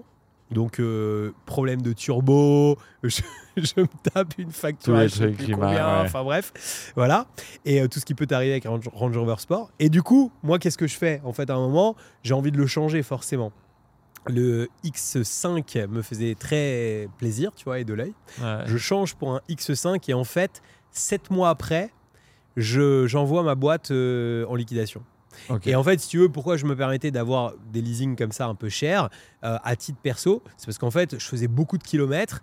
Et du coup, euh, d'ailleurs, abusé, le Range Rover Sport, j'ai mis 200 et ah quelques mille kilomètres en deux ans. Ouf en deux ans. un truc complètement taré. On roulait comme des oufs, on allait euh, vendre des trucs, euh, enfin bref. Et, euh, et, donc du coup, on roulait comme, comme des malades. Et donc du coup, je rachète un X5, je prends le X5, et en fait, le X5, j'arrive, ma boîte se retrouve vraiment avec des vrais problèmes financiers. Et en gros, du jour au lendemain, je me retrouve avec plus de revenus dans très peu de temps. Et là, ce qui se passe, c'est que le X5 a une valeur de revente sur le, tu vois, pas sur le leasing, c'est un crédit, mais, mais sur le crédit, tu vois. Et je me dis, je le mets sur le bon coin au, au montant, tu vois, qui reste sur le crédit. J'avais peut-être payé 7-8 mois, tu vois, mais j'avais des mensualités, je crois, sur celui-là, c'était un peu moins le craquage, mais peut-être à 1002, ce qui était déjà complètement n'importe quoi. Et surtout que j'avais juste, en gros, comme futur revenu, une fois que ma boîte allait être plantée, euh, un stop crédit que je faisais sur des crédits IMO où en gros ça allait m'amener 1005, 1007 par mois. Donc en gros, je hmm. payais le lease, tu vois, enfin le crédit. juste, tu, peux juste payer la voiture. Le crédit, il n'y a plus rien. Tu Sauf qu'à côté, j'avais une baraque, des gamins, ah, euh, tu vois, une femme, etc. Quoi, tu vois. Et euh, enfin, ma femme gagnait quand même sa vie, mais, euh, mais, mais bon, pas de manière à, me financer plus que. Bon, voilà, jamais de la vie, et même à me financer moi tout court, tu vois, pour bouffer, quoi. Et donc là, je le mets sur le bon coin. Et en fait, l'histoire est énorme, c'est que je n'ai zéro appel une semaine, deux semaines, zéro appel. Et là, un gars m'appelle au bout de deux semaines, à peu près deux semaines. Hein, ça commence à dater, donc peut-être c'était 13 jours, vous m'en voudrez pas. Le mec m'appelle. Ouais, bonjour, je suis intéressé tout pour voir. Et là, je me suis pointé. Je l'ai ramené chez lui, jusqu'à chez lui. Vous habitez là-bas? Ouais, ok, bah, je viens. Je viens, je viens. Je l'ai ramené chez lui, etc., etc. Je lui ai joué tout un truc. Qu'est-ce que j'allais racheter derrière? Ce qui n'était pas vrai, parce que j'ai racheté une Clio à 1200 euros sur le bon coin, euh, ah redistribution HS, je sais pas quoi, tu vois. Et, et en fait, j'ai raconté toute une histoire. J'allais acheter le nouveau Q5 parce que je sais pas quoi. Enfin, tu sais, j'étais parti dans mon truc de vendeur. Et le gars me prend le truc et là je fais et le pire c'est que j'ai pas coupé l'annonce sur le bon coin. J'ai jamais eu un autre appel pendant au moins deux à trois semaines. J'avais oh une seule chance. Mais c'est comme ça tout tourne toujours en notre avantage dans la vie les gars. Mais euh, mais ça c'était ouais c'était vraiment le mais à la limite si je devais dire un gros craquage c'est finalement d'avoir acheté ce X5 parce que je savais que ma boîte allait pas forcément bien. Et en fait à ce moment là j'aurais dû avoir l'intelligence de juste pas me faire plaisir mais c'était le, le, le pas, d'éducation financière en fait tout simplement euh, et les restos les, les vêtements non vous êtes pas. Euh, non, mais alors, resto, les gars, franchement, je pense que je vous bats tous. je vous bats tous en resto. En fait, c'est pas sur un resto. Mais je pense que ça, à la limite, ça peut être un beau craquage. En fait, si tu veux, euh, je, suis originaire de la ville de Rouen. Dans la ville de Rouen, il y avait un, étoilé deux étoiles, donc qui s'appelle Gilles, qui est une très très bonne table. D'ailleurs, je la recommande pour des gens qui viendraient. D'ailleurs, aujourd'hui, il a rendu ses étoiles parce que il a vieilli un peu, il en avait marre des étoiles. Et la table est toujours très bonne, mais du coup, les prix sont, sont plus raisonnables d'ailleurs. Et en fait, j'ai tellement mangé chez Gilles quand j'avais ma première boîte. J'ai tellement fait de factures. D'ailleurs, maintenant, je peux en parler parce qu'on n'a pas eu de contrôle fiscal dessus. non, je déconne. Ça y est, c'est bon, la prescription est, passée. on a tellement mangé chez Gilles que quand j'y allais avec mes enfants, enfin quand j'y suis retourné, parce qu'en fait ce qui était énorme c'est qu'on mangeait tout le temps chez Gilles. C'était le truc, dès qu'il y avait un truc à fêter, mais même dès qu'on avait envie de bouffer, dès qu'on avait envie d'inviter des potes, dès qu'on avait envie de faire une soirée avec nos meufs, dès que n'importe. Pour parler business bien sûr. Voilà, et pour parler business toujours, on mangeait tout le temps là-bas. Mais un truc, et en plus tu sais, on avait, on avait un petit peu cassé les codes de là-bas, parce qu'en en fait nous on arrivait limite avec nos trottinettes électriques dans le bordel, tu vois, alors que c'était pas du tout le style. Être, euh, voilà, et nous on arrivait euh, limite, tu vois, avec nos, nos, vestes Lacoste en cantine, tu vois, les mecs rigolaient avec nous. Enfin, c'était voilà, alors que tu voyais tout le monde qui venait là, euh, tu voyais quoi, des touristes, des gens qui avaient, et la moyenne d'âge avait 70 ans, et nous on arrivait avec nos, 23, 24 ans comme ça, comme des branleurs. Et, et, et du coup, ce qui est énorme, c'est que je retourne là-bas, en fait, donc je, ma boîte se plante, on arrête, je retourne plus jamais là-bas, je change tout mon train de vie du jour au lendemain. Et je retourne là-bas, peut-être, je sais pas, deux ans ou trois ans après, on a un truc à fêter, on dit vas-y, viens, on y retourne, tu vois, ça fait plaisir. Et on y retourne, et ce qui est énorme, c'est que le sommelier me sort le prénom de mes enfants. Il se rappelle quoi Il se rappelle du prénom de mes enfants. Alors je sais pas s'il avait une fiche magique où il a vu mon nom ah, sur la résa, tu vois, et, il était suffisamment fort pour. Mais quoi qu'il arrive, soit ça montre un niveau de service ouf, soit ça montre que vraiment j'ai craqué de chez craqué, tu vois. Elle est tellement là-bas que le, sommelier connaissait le prénom de mes enfants. Non, moi le pire des restos, c'était euh, c'est celui à Dubaï que j'ai fait là, euh, Joël Rebuchon, atelier Joël Rebuchon. En hmm. plus il y a une petite anecdote là-dessus. Si je vais, euh, je vais avec une charmante demoiselle, on va passer un très bon moment là-bas. Euh, on mange, euh, on mange à l'atelier Joël Robuchon, c'est un des meilleurs restaurants à Dubaï, mais c'est un des plus chers aussi. Et du coup, euh, euh, je me rappelle, je fais, euh, je fais mon repas et tout, et après je vous rejoins quelque part. Je sais plus c'était où à Dubaï Marina et on va boire un verre. ah oui oui, on était dans un très bon truc d'ailleurs. Je me rappelle plus du nom de ce bar. C'est le, le, le, le, bar du bar Asti en fait. Ouais, c'est ça, exact. Il y a une piscine d'ailleurs. Je sais pas qui se baigne dans cette piscine. J'ai jamais vu personne. Et je l'ai rejoint, tu vois. Je l'ai rejoint et on était deux trois à, tabler. il me dit ouais, c'est bien passé ton repas. Ouais, tout. franchement, c'était trop bon. C'est vrai que c'est un des meilleurs restaurants ah, que j'ai mangé. C'est cher là-bas. Je dis non, de, c'était 2-3 000 AED, je crois. Je dis 2000 AED, je crois je dis. J'ai 2000 AED. Puis eux, ils me regardent, ils font la conversion dans leur tête. Je vois, il y a un truc qui cloche. Non, tu non, à la base, en fait. Moi, j'ai parlé en AED. J'ai hein. parce que, en fait, à la base, tu me dis non, c'était pas cher, c'était dans les 400 AED. Tu me dis un truc comme ça. Ouais, c'est ça. Et en fait, c'était pas 400 AED, mais 400 euros. c'est ça. C'était ça. C'était même plus cher, je crois. Oui, passé la En fait, ça, il me dit. Parce qu'en fait, ça, c'était sur le rendu de monnaie. Parce qu'en fait, tu me dis non, c'était pas cher et tout, franchement, vraiment trop beau. J'hallucine sur l'instant parce que je, recalcule vite fait, il me dit un prix en AED, mais ça faisait 100 balles, tu vois, pour manger à deux. C'est clair. Euh, tu vois, chez Robluchon à Dubaï, tu vois, c'était ouf.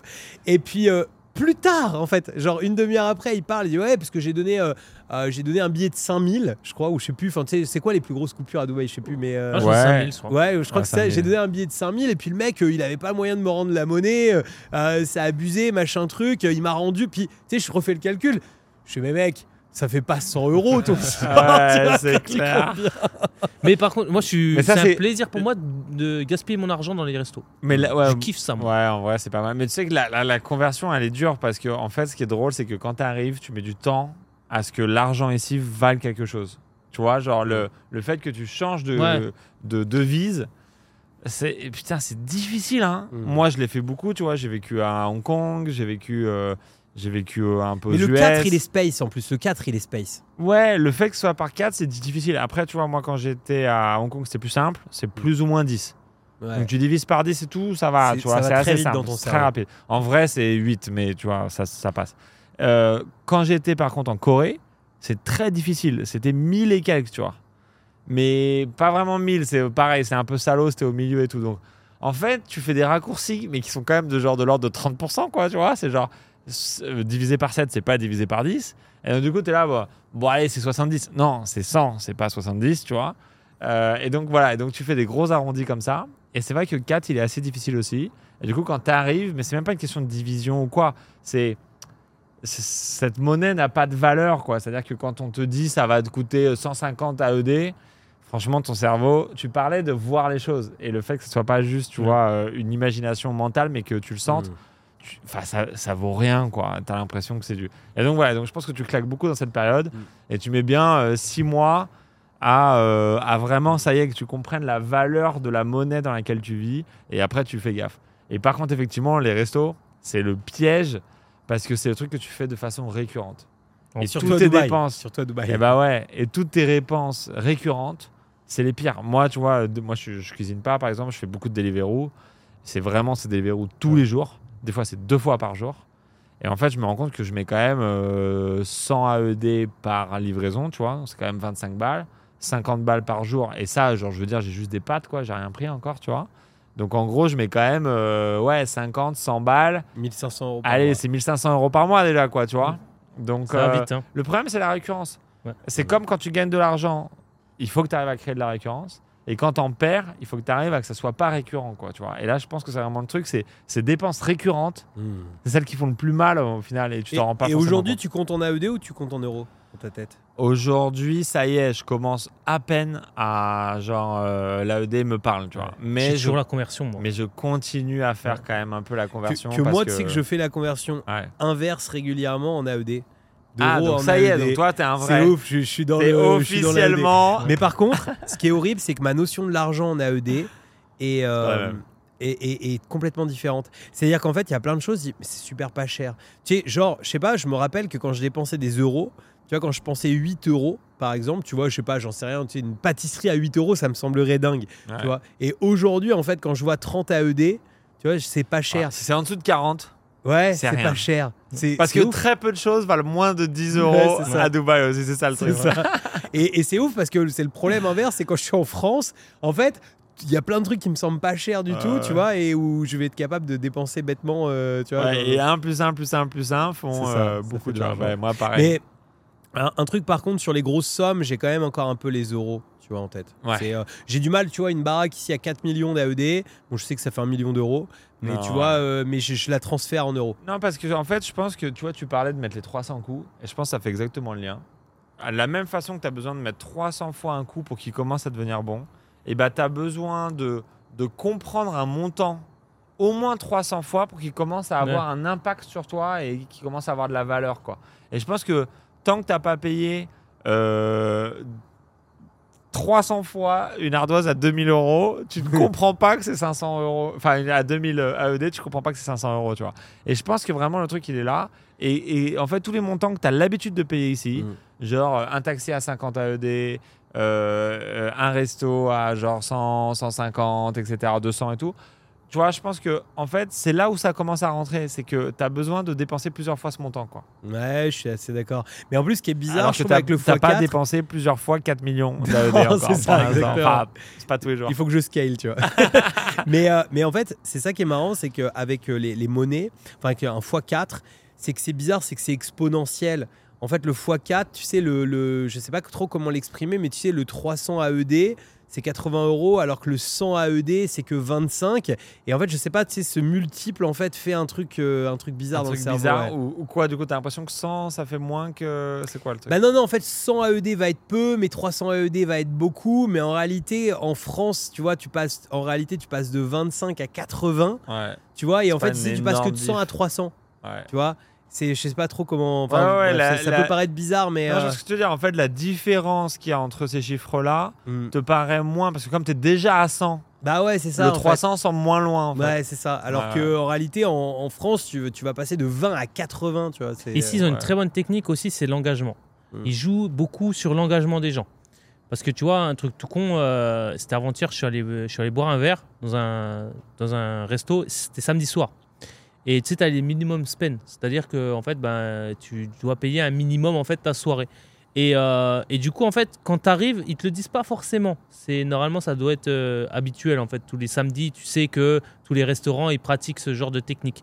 Mais sauf que quand tu arrives devant le comptoir, tu vois, devant le gars et qui te, qui te dit, euh, ben, c'est minimum spend, tu vois, c'est 600 AED minimum spend pour ta soirée, ben, tu vas pas faire un machine arrière, tu vois. Tu peux pas, t'es là en fait. tu t'es habillé, t'es sorti, t'as mis le parfum. Clair. Donc du coup, en fait, tu payes quand même. Et, euh, et tu vois, pour la petite anecdote, c'est que tu sais, 600 ED, ça fait quand même. Euh, on est à quoi On est à 150 euros. Mais pour aller boire un verre, ben vas-y, bois-en des verres, tu vois, il faut quand même, euh, y aller. Surtout si tu consommes pas d'alcool. Et ça, c'est par tête en plus. Donc tu sais, c'est x2 en plus. Et, euh, et du coup, tu es là, bah, tu prends un petit peu de bouffe que t'as pas forcément faim, etc. Et tu vois, à la fin. une chicha. Hein. Ouais, c'est toujours ça, une chicha en plus et un truc comme ça. Et du coup, à la fin, il reste toujours, tu vois. Et tu as toujours le serveur qui vient vers toi et qui te dit alors, vous voulez quoi, vous voulez quoi, vous voulez quoi?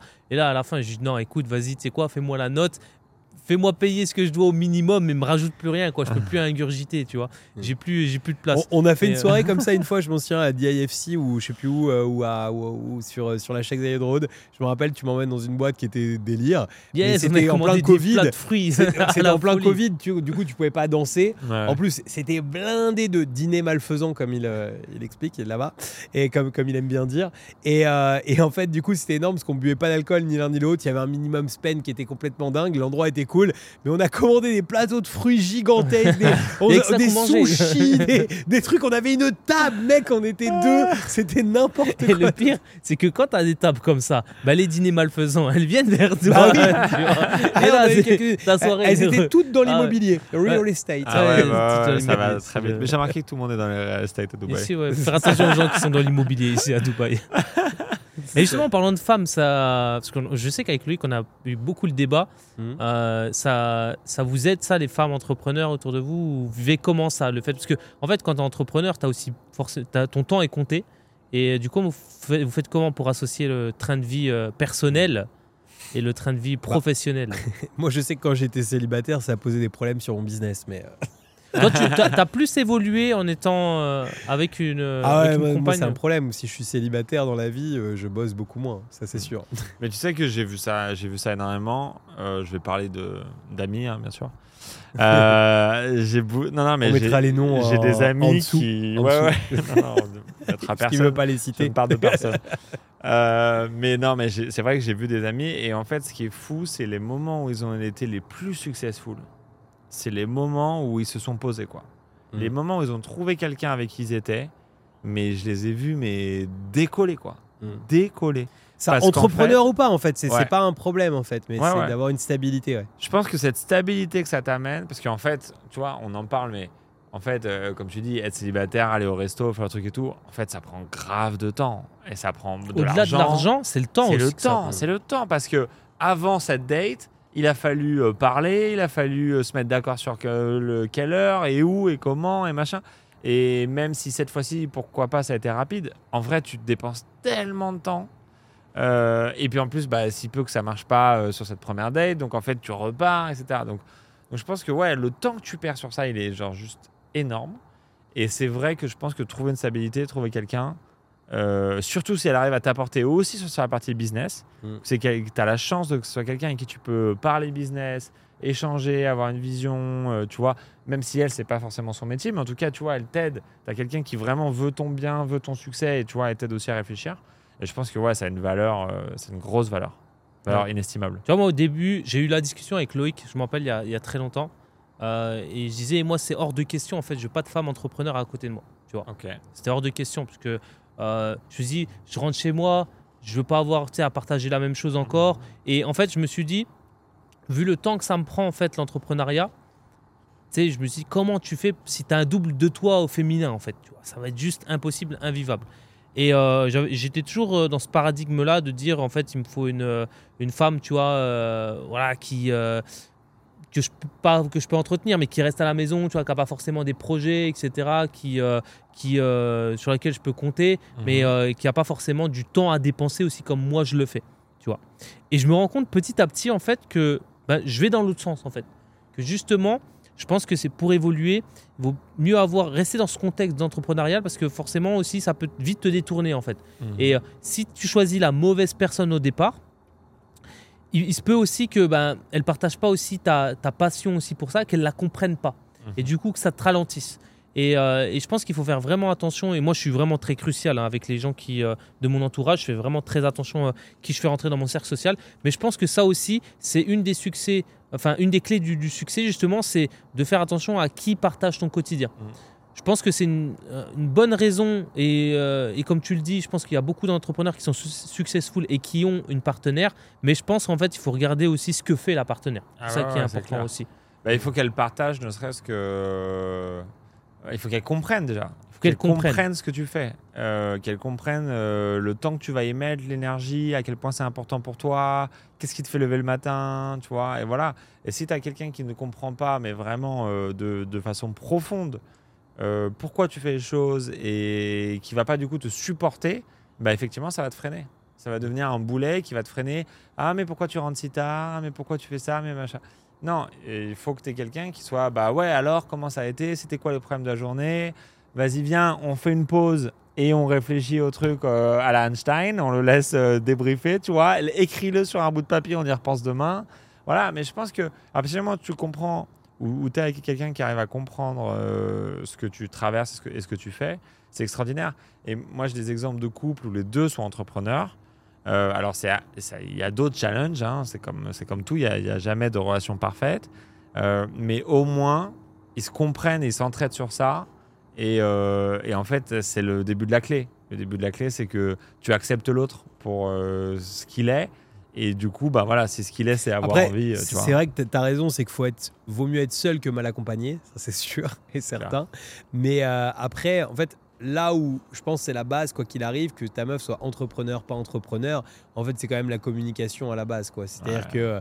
Euh, et, en fait, moi, il y a un truc qui me fait bloquer, et, franchement, j'étais, j'étais dans ça quand même pendant une période de ma vie. C'est-à-dire que je me suis, euh, pendant longtemps, en fait, imaginé que, tu sais, le couple, c'était une espèce de compromis. C'est-à-dire que tu vois, tu, trouvais quelqu'un à 70%, à 75%, et que euh, bah, en fait c'est normal qu'il y ait 20 ou 25%, tu vois, euh, qui ne soient pas tout à fait comme il faut. Parce que attends, c'est pas ça? Pardon? Eh ben non, ça n'est pas ça, mon ami. Du tout. Non, non. Et, en fait, euh, non, non, mais c'est vrai, franchement, moi, sincèrement, pendant des années, j'ai vraiment eu cette impression, et je pense qu'il y a beaucoup de gens en fait qui ont cette impression, qu'un couple c'est 80% de, de, bien et 20% de euh, bah, il faut faire des compromis, etc., etc. Et en fait, non, à mon sens, ça peut paraître fou, mais pour moi, euh, il n'y a pas de compromis. C'est-à-dire que s'il y a quelqu'un qui commence à, à t'imposer, enfin, en fait, il y a des compromis dans tout, mais en réalité, les compromis, il faut qu'ils viennent de toi-même. C'est-à-dire que d'office, vraiment, tu as une motivation euh, intérieure mais méga puissante à faire ce micro compromis qui doit être un micro de chez micro euh, pour que, que, ça y aille. Je dis pas qu'il faut pas avoir de respect avec la personne euh, pour qui on est dans la vie, c'est important d'avoir du respect, c'est important de comprendre en fait ce qu'elle ce qu'elle fait, comment elle le fait, comprendre pourquoi elle pense ça elle, de telle manière. Mais par contre, si tu commences à avoir l'impression que tu fais des compromis, bah en fait fuis en fait en courant. À mon sens, c'est vraiment ça. C'est pars en courant. Si tu as l'impression que tu commences à faire des compromis toi, bah pars en fait. Parce que euh, les compromis, en fait, c'est c'est euh, ce qui tue, euh, c'est ce qui tue tout et c'est ce qui tue ta manière de, bosser, ta manière de, tout, quoi, en réalité. du, coup, tu penses que tu perds ta personnalité, tu perds qui tu es, quoi. C'est pas que tu perds qui tu es, mais en fait, les compromis, tu les fais à contre-coeur et en fait, je pense vraiment que tu peux faire des choses. Enfin voilà, il faut vraiment que chaque chose que tu fais tous les jours soit. tu vois, tout à l'heure, on a eu une embrouille avec ma nanny. Euh, que j'ai ici. Bon, du coup, c'est pas ma femme, c'est ma nanny. Mais euh, on a eu une embrouille avec ma nanny parce que euh, elle a un problème familial, elle a besoin d'argent. Moi, il n'y a pas de problème. Tu sais, moi, j'ai le cœur sur la main, je suis toujours le premier à donner et tout ça. Sauf que ça fait 4 mois que je bosse avec elle, ça fait 4 mois qu'elle a des problèmes. Tu vois ce que je veux dire? Donc, à un moment, je te donne la première fois, je te donne la deuxième fois, je te donne la troisième fois. La quatrième fois, je dis, bon, il y a un moment, t'es mignonne. Ah, ta mère elle est malade tous les mois, tu vois, je, suis, je, suis, je suis adorable et tout ce que tu veux, mais un moment, il y en a plein le cul. Et, et du coup, donc je, euh, je, discute, je discute avec elle, on, a, on, discute des choses. Et en fait, si tu veux, euh, bah en fait, je me rends compte, elle m'a obligé en fait à me rendre compte que je faisais des compromis sur chez moi. Et en fait, j'ai un truc, elle m'a permis de comprendre un truc et franchement, euh, je leur remercie. J'ai même qu'une envie, peut-être maintenant que je dis ça, c'est de lui donner un peu de sous pour sa maman maintenant, parce qu'elle m'a permis de comprendre ça.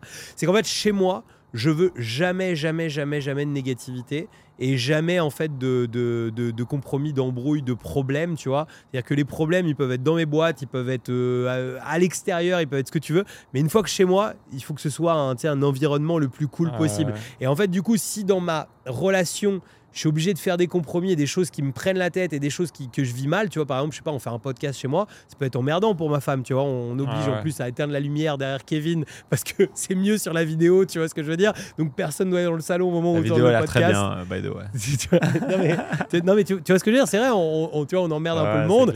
Bah personne, tu vois, si on commençait à me dire, ah mais ça abuse, vous faites des podcasts les gars, euh, euh, pas le mardi soir parce que il y a je sais pas quoi. Bah non en fait, tu vois, c'est, tu vois, pour moi en tout cas, c'est moi, j'avais un ami qui m'a dit ça, c'était il y a très très longtemps. Et euh, il me disait, en fait, quand tu rentres chez toi, c'est comme si tu ouvrais les portes du paradis. C'est ça, en fait, la définition de, ouais. tu vois, d'un. C'est bien, c'est une belle phrase. Et il me disait, tu, tu, ouvres les portes de chez toi, c'est tu ouvres les portes du paradis. Tous les soucis sont à l'extérieur. Et tes enfants, ils doivent arriver et te sauter dans les bras. J'ai trouvé l'image vraiment, euh, vraiment cool et tu vois, ça fait, ça fait beaucoup sens. Et, euh, et donc, donc voilà. Mais euh, moi, la, la, la, comment dire, la chose que j'ai enlevée là depuis peu, je vous dirais, je vous donnerai les retours, c'est que j'ai supprimé Bumble et Tinder. Donc on va voir s'il y a des euh, parce que c'est des on va voir si tu tiens déjà. Ouais, ça. et donc tu vas faire comment? Non mais c'est en fait ça prenait énormément de temps. Mais c'est dur parce que c'est addictif ce merde. Hein. Mm. Franchement, c'est euh, ils ont bien fait leur application parce que c'est vraiment addictif et euh, et voilà, tu as toujours envie de plaire, etc. Moi, je suis quelqu'un qui aime bien plaire en plus. Donc, euh, c'est vraiment addictif. Mais par contre, le temps que ça te prend ah, bah pour ça, mais juste de discuter, en fait, des fois, c'est juste énorme. Et donc, du coup, ça fait une semaine et je vous dirai un petit peu les, retours par rapport à ça. C'est pire, pire qu'Instagram. Hein. C'est pire encore. C'est ah pire. T'as gardé Instagram ou pas? Ouais, j'ai quand même gardé Instagram. J'ai quand même gardé Instagram, mais euh, j'ai pas encore franchi le pas. Tu en fait, t'as eu tellement de contacts Bumble et Tinder, tu t'es dit c'est bon, je peux garder qu'Instagram. c'est bon, ils sont tous sortis de la plateforme. C'est le temps de la récolte, comme on dit. Mais, euh, mais ouais, on regardera. Je vous ferai un petit retour sur, euh, sur le temps, justement, que ça me ça m'a permis de, de comment dire de, de, prendre pour moi mais euh, mais je suis persuadé quoi c'est c'est aussi un rapport de temps aussi par rapport à ce que tu disais juste avant quoi non, mais c'est essentiel. En fait, le, problème, c'est que euh, les journées, elles font que. Enfin, le problème ou la, solution, c'est que les journées font 24 heures pour tout le monde. Et en fait, pour moi, euh, D'ailleurs, c'était le pourquoi du début. Je sais pas, j'ai juste parlé que j'avais. au début, je pensais que voilà.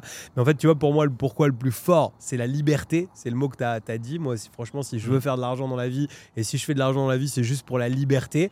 Et je pense que j'ai acquis aujourd'hui euh, un certain volume d'argent dans ma vie ou qui fait que à part si je veux craquer tu vois et, partir dans des trucs fous euh, je pense que je peux vivre jusqu'à la fin de mes jours sans forcément avoir besoin. C'est à dire que j'aurais envie d'être en retraite demain je pourrais être en retraite et continuer à vivre à Dubaï pendant en tout cas euh, vraiment que l'inflation soit, dingue mais, sinon normalement je peux vivre jusqu'à la fin de mes jours ici par exemple si j'en ai l'envie.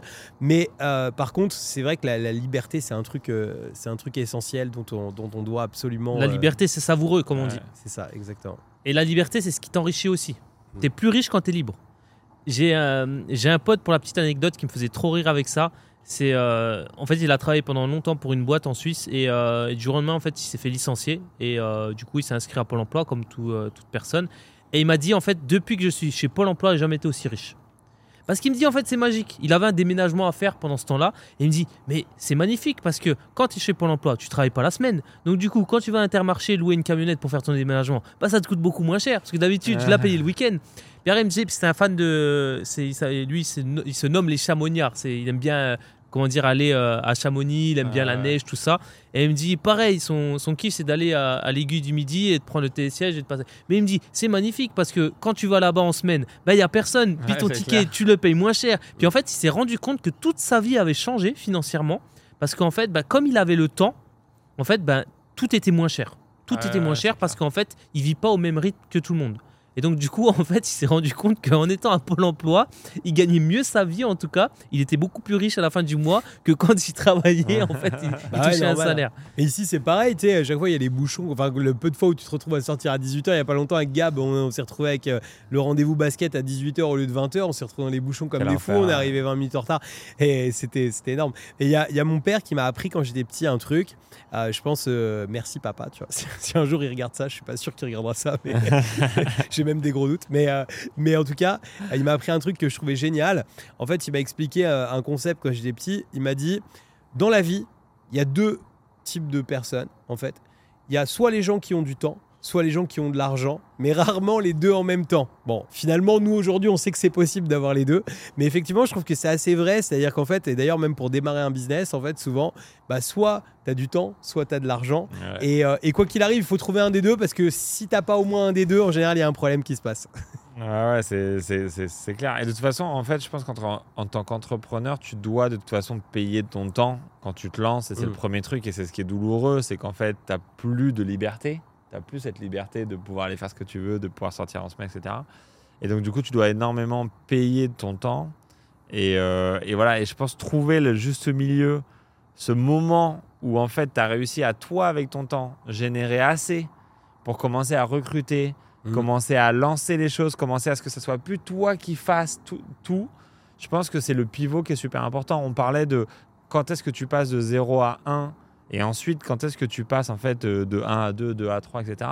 Et je pense que voilà, en fait, tant que tu vends ton temps, tu es un artisan de ton temps. Mmh, ça. Et en fait, tant que c'est les heures de, ton, de ta sueur que tu vends, tu, ça s'arrêtera à combien d'heures tu peux faire. Alors, tu peux en faire beaucoup. Tu peux être tenace, tu peux te lever à 6 heures, finir à 21 heures. Tu peux faire, voilà, il y a plein de façons de, de, de devenir très riche avec son propre temps. Et il n'y a aucun mal à ça. Mais voilà, je pense que l'étape encore d'après, c'est réussir à créer des systèmes, mmh. donc en recrutant des gens, en, voilà, en faisant des subscriptions, en trouvant, voilà, en trouvant des façons de faire de l'argent qui fait que ça marche quand tu dors. Et ça, moi, je trouve que cette image de tu gagnes de l'argent quand tu dors, mmh. en fait, c'est le moment où tu sais. Le moment où tu dors et tu es en train de gagner de l'argent, c'est que tu as créé quelque chose qui te dépasse. Complètement. Tu vois, et c'est ça qui est fou. Parce que quand, même si tu es à, je sais pas, à 1000 euros la journée, euh, euh, à KPMG en super expert, euh, je sais pas quoi, mais il n'y a que quand tu es là-bas au bureau que tu es en train d'être payé, quoi, tu vois. Bah, moi, le premier livre business que je lis dans ma vie, c'est La semaine de 4 heures de Tim Ferriss.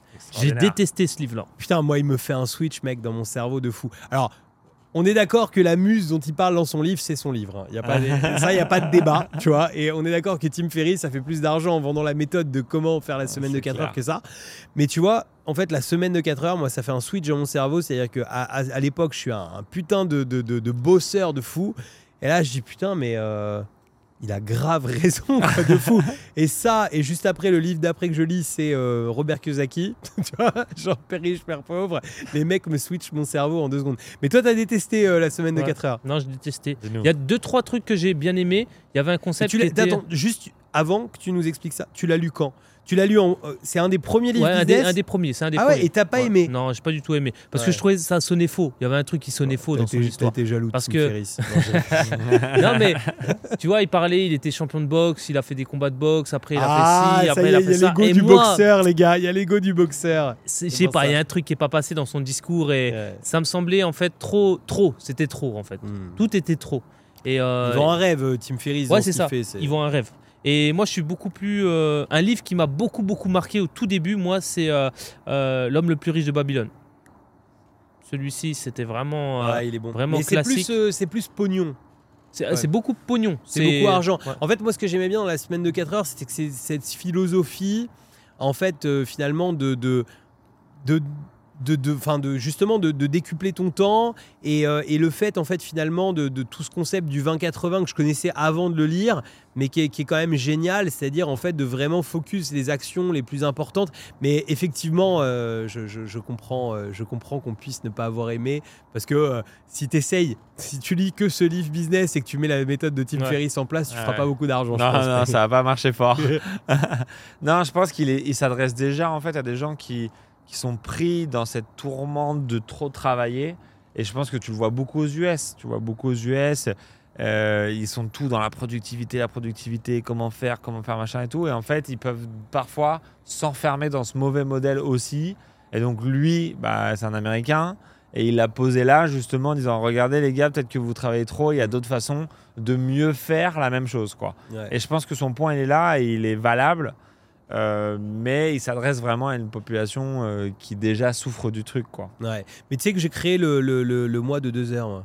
Le mois de deux heures. Le mois de deux heures. Après la semaine de 4 heures. C'est ça. Raconte-nous. Non, non, non, mais en fait, c'est, c'est, euh, j'essaye, enfin en tout cas, en IMO, ah en, en IMO, mes magasins, tout ça, c'est des mois de deux heures. En fait, c'est-à-dire que je mmh. travaille pas plus de deux heures par mois et c'est des choses qui me rapportent quand même, quand même relativement bien euh, relativement bien de l'argent. Euh, et, c'est effectivement, en fait, et, la semaine de 4 heures, c'est complètement faisable. C'est-à-dire que finalement, ça reste une muse. Euh, et finalement, ce que je dois faire, moi, sur ces business, en réalité, soit c'est quelqu'un d'autre qui le fait, soit c'est. voilà, et au final. au final, c'est complètement. le pire, c'est que moi j'ai détesté le livre, mais j'ai eu plein de cas dans ma vie où, en fait ça, tu peux vraiment faire des, des semaines de 4 heures et, être mieux. Je prends un exemple avec Loïc, on a, on a un truc qu'on aime bien faire, c'est qu'à chaque fois qu'on est pressé ou qu'on doit faire des choses rapidement, on va toujours inventer une connerie pour pas faire la chose. Tu vois, des fois on a des, des vidéos à tourner, des choses comme ça, et je sais pas, on, on, se dit, tu vois, il nous reste plus que deux jours pour tourner toutes les vidéos, et je sais pas pourquoi, pendant ces deux jours, on va aller perdre notre temps. À, la dernière fois, c'était chez Apple pour trouver un câble. Ça va nous prendre mm. une demi-journée pour prendre le câble. On, n'a pas un produit ensemble. on a un produit qu'on a lancé ensemble il y a, il y a 4 ans. Il y a 4 ans, c'est un mastermind. Et euh, on, lance ce mastermind pour la première fois à Nice. Franchement, c'était vraiment un délire de fou. Euh, on part là-bas, on loue un bateau, on fait des trucs un peu dingues. Mais en même temps, tu sais, les mecs mettent les moyens dans le bateau, mais à côté de ça, filment à l'iPhone complètement à l'arrache, sortent un drone eux-mêmes, alors qu'on est dans un espace aérien de, de, l'atterrissage de Nice avec des alertes de partout. Et on rigole. On met l'encre. Euh, oui, on, bloque l'encre au fond parce qu'il fallait pas mettre l'encre du tout à cet endroit-là. Kevin qui plonge pour des. Enfin bref, alors qu'on a le lancement dans 4 jours enfin n'importe quoi. Euh, et, en fait, effectivement, ce qui était énorme, c'est qu'on avait décidé qu'on projetterait sur cette putain de télé qu'il y avait dans ce Airbnb qui était juste génial. On a foncé à Apple, cherché un câble. On a perdu une demi-journée alors que la présentation n'était pas faite pour au final que ça marche pas, qu'on n'utilise jamais cette technique. Et, euh, on est les champions de ça, de se rajouter en fait des tâches alors qu'on n'a pas le temps. C'est ça, exactement. Mais je pense que c'est aussi un peu, tu vois, on parlait de procrastination, c'est un peu la même chose. C'est une façon de se cacher derrière une nouvelle tâche en se disant bah vas-y en fait c'est celle-là la tâche qu'il faut que je fasse parce qu'on sait que l'autre elle est euh, relou ou dure ou chiante ou tu vois. C'est la discipline. La discipline c'est l'art de faire les choses quand tu dois faire les choses et surtout quand tu n'as pas envie de faire les choses. J'ai une amie, elle a, un, elle, a, un, business qui n'a pas marché. Donc elle est, euh, tu, tu vois, enfin, elle était à fond dans ce business, tu vois, parce qu'elle y a mis tout son cœur, tout son âme, tout ce que tu veux. Ça n'a pas marché comme elle voulait.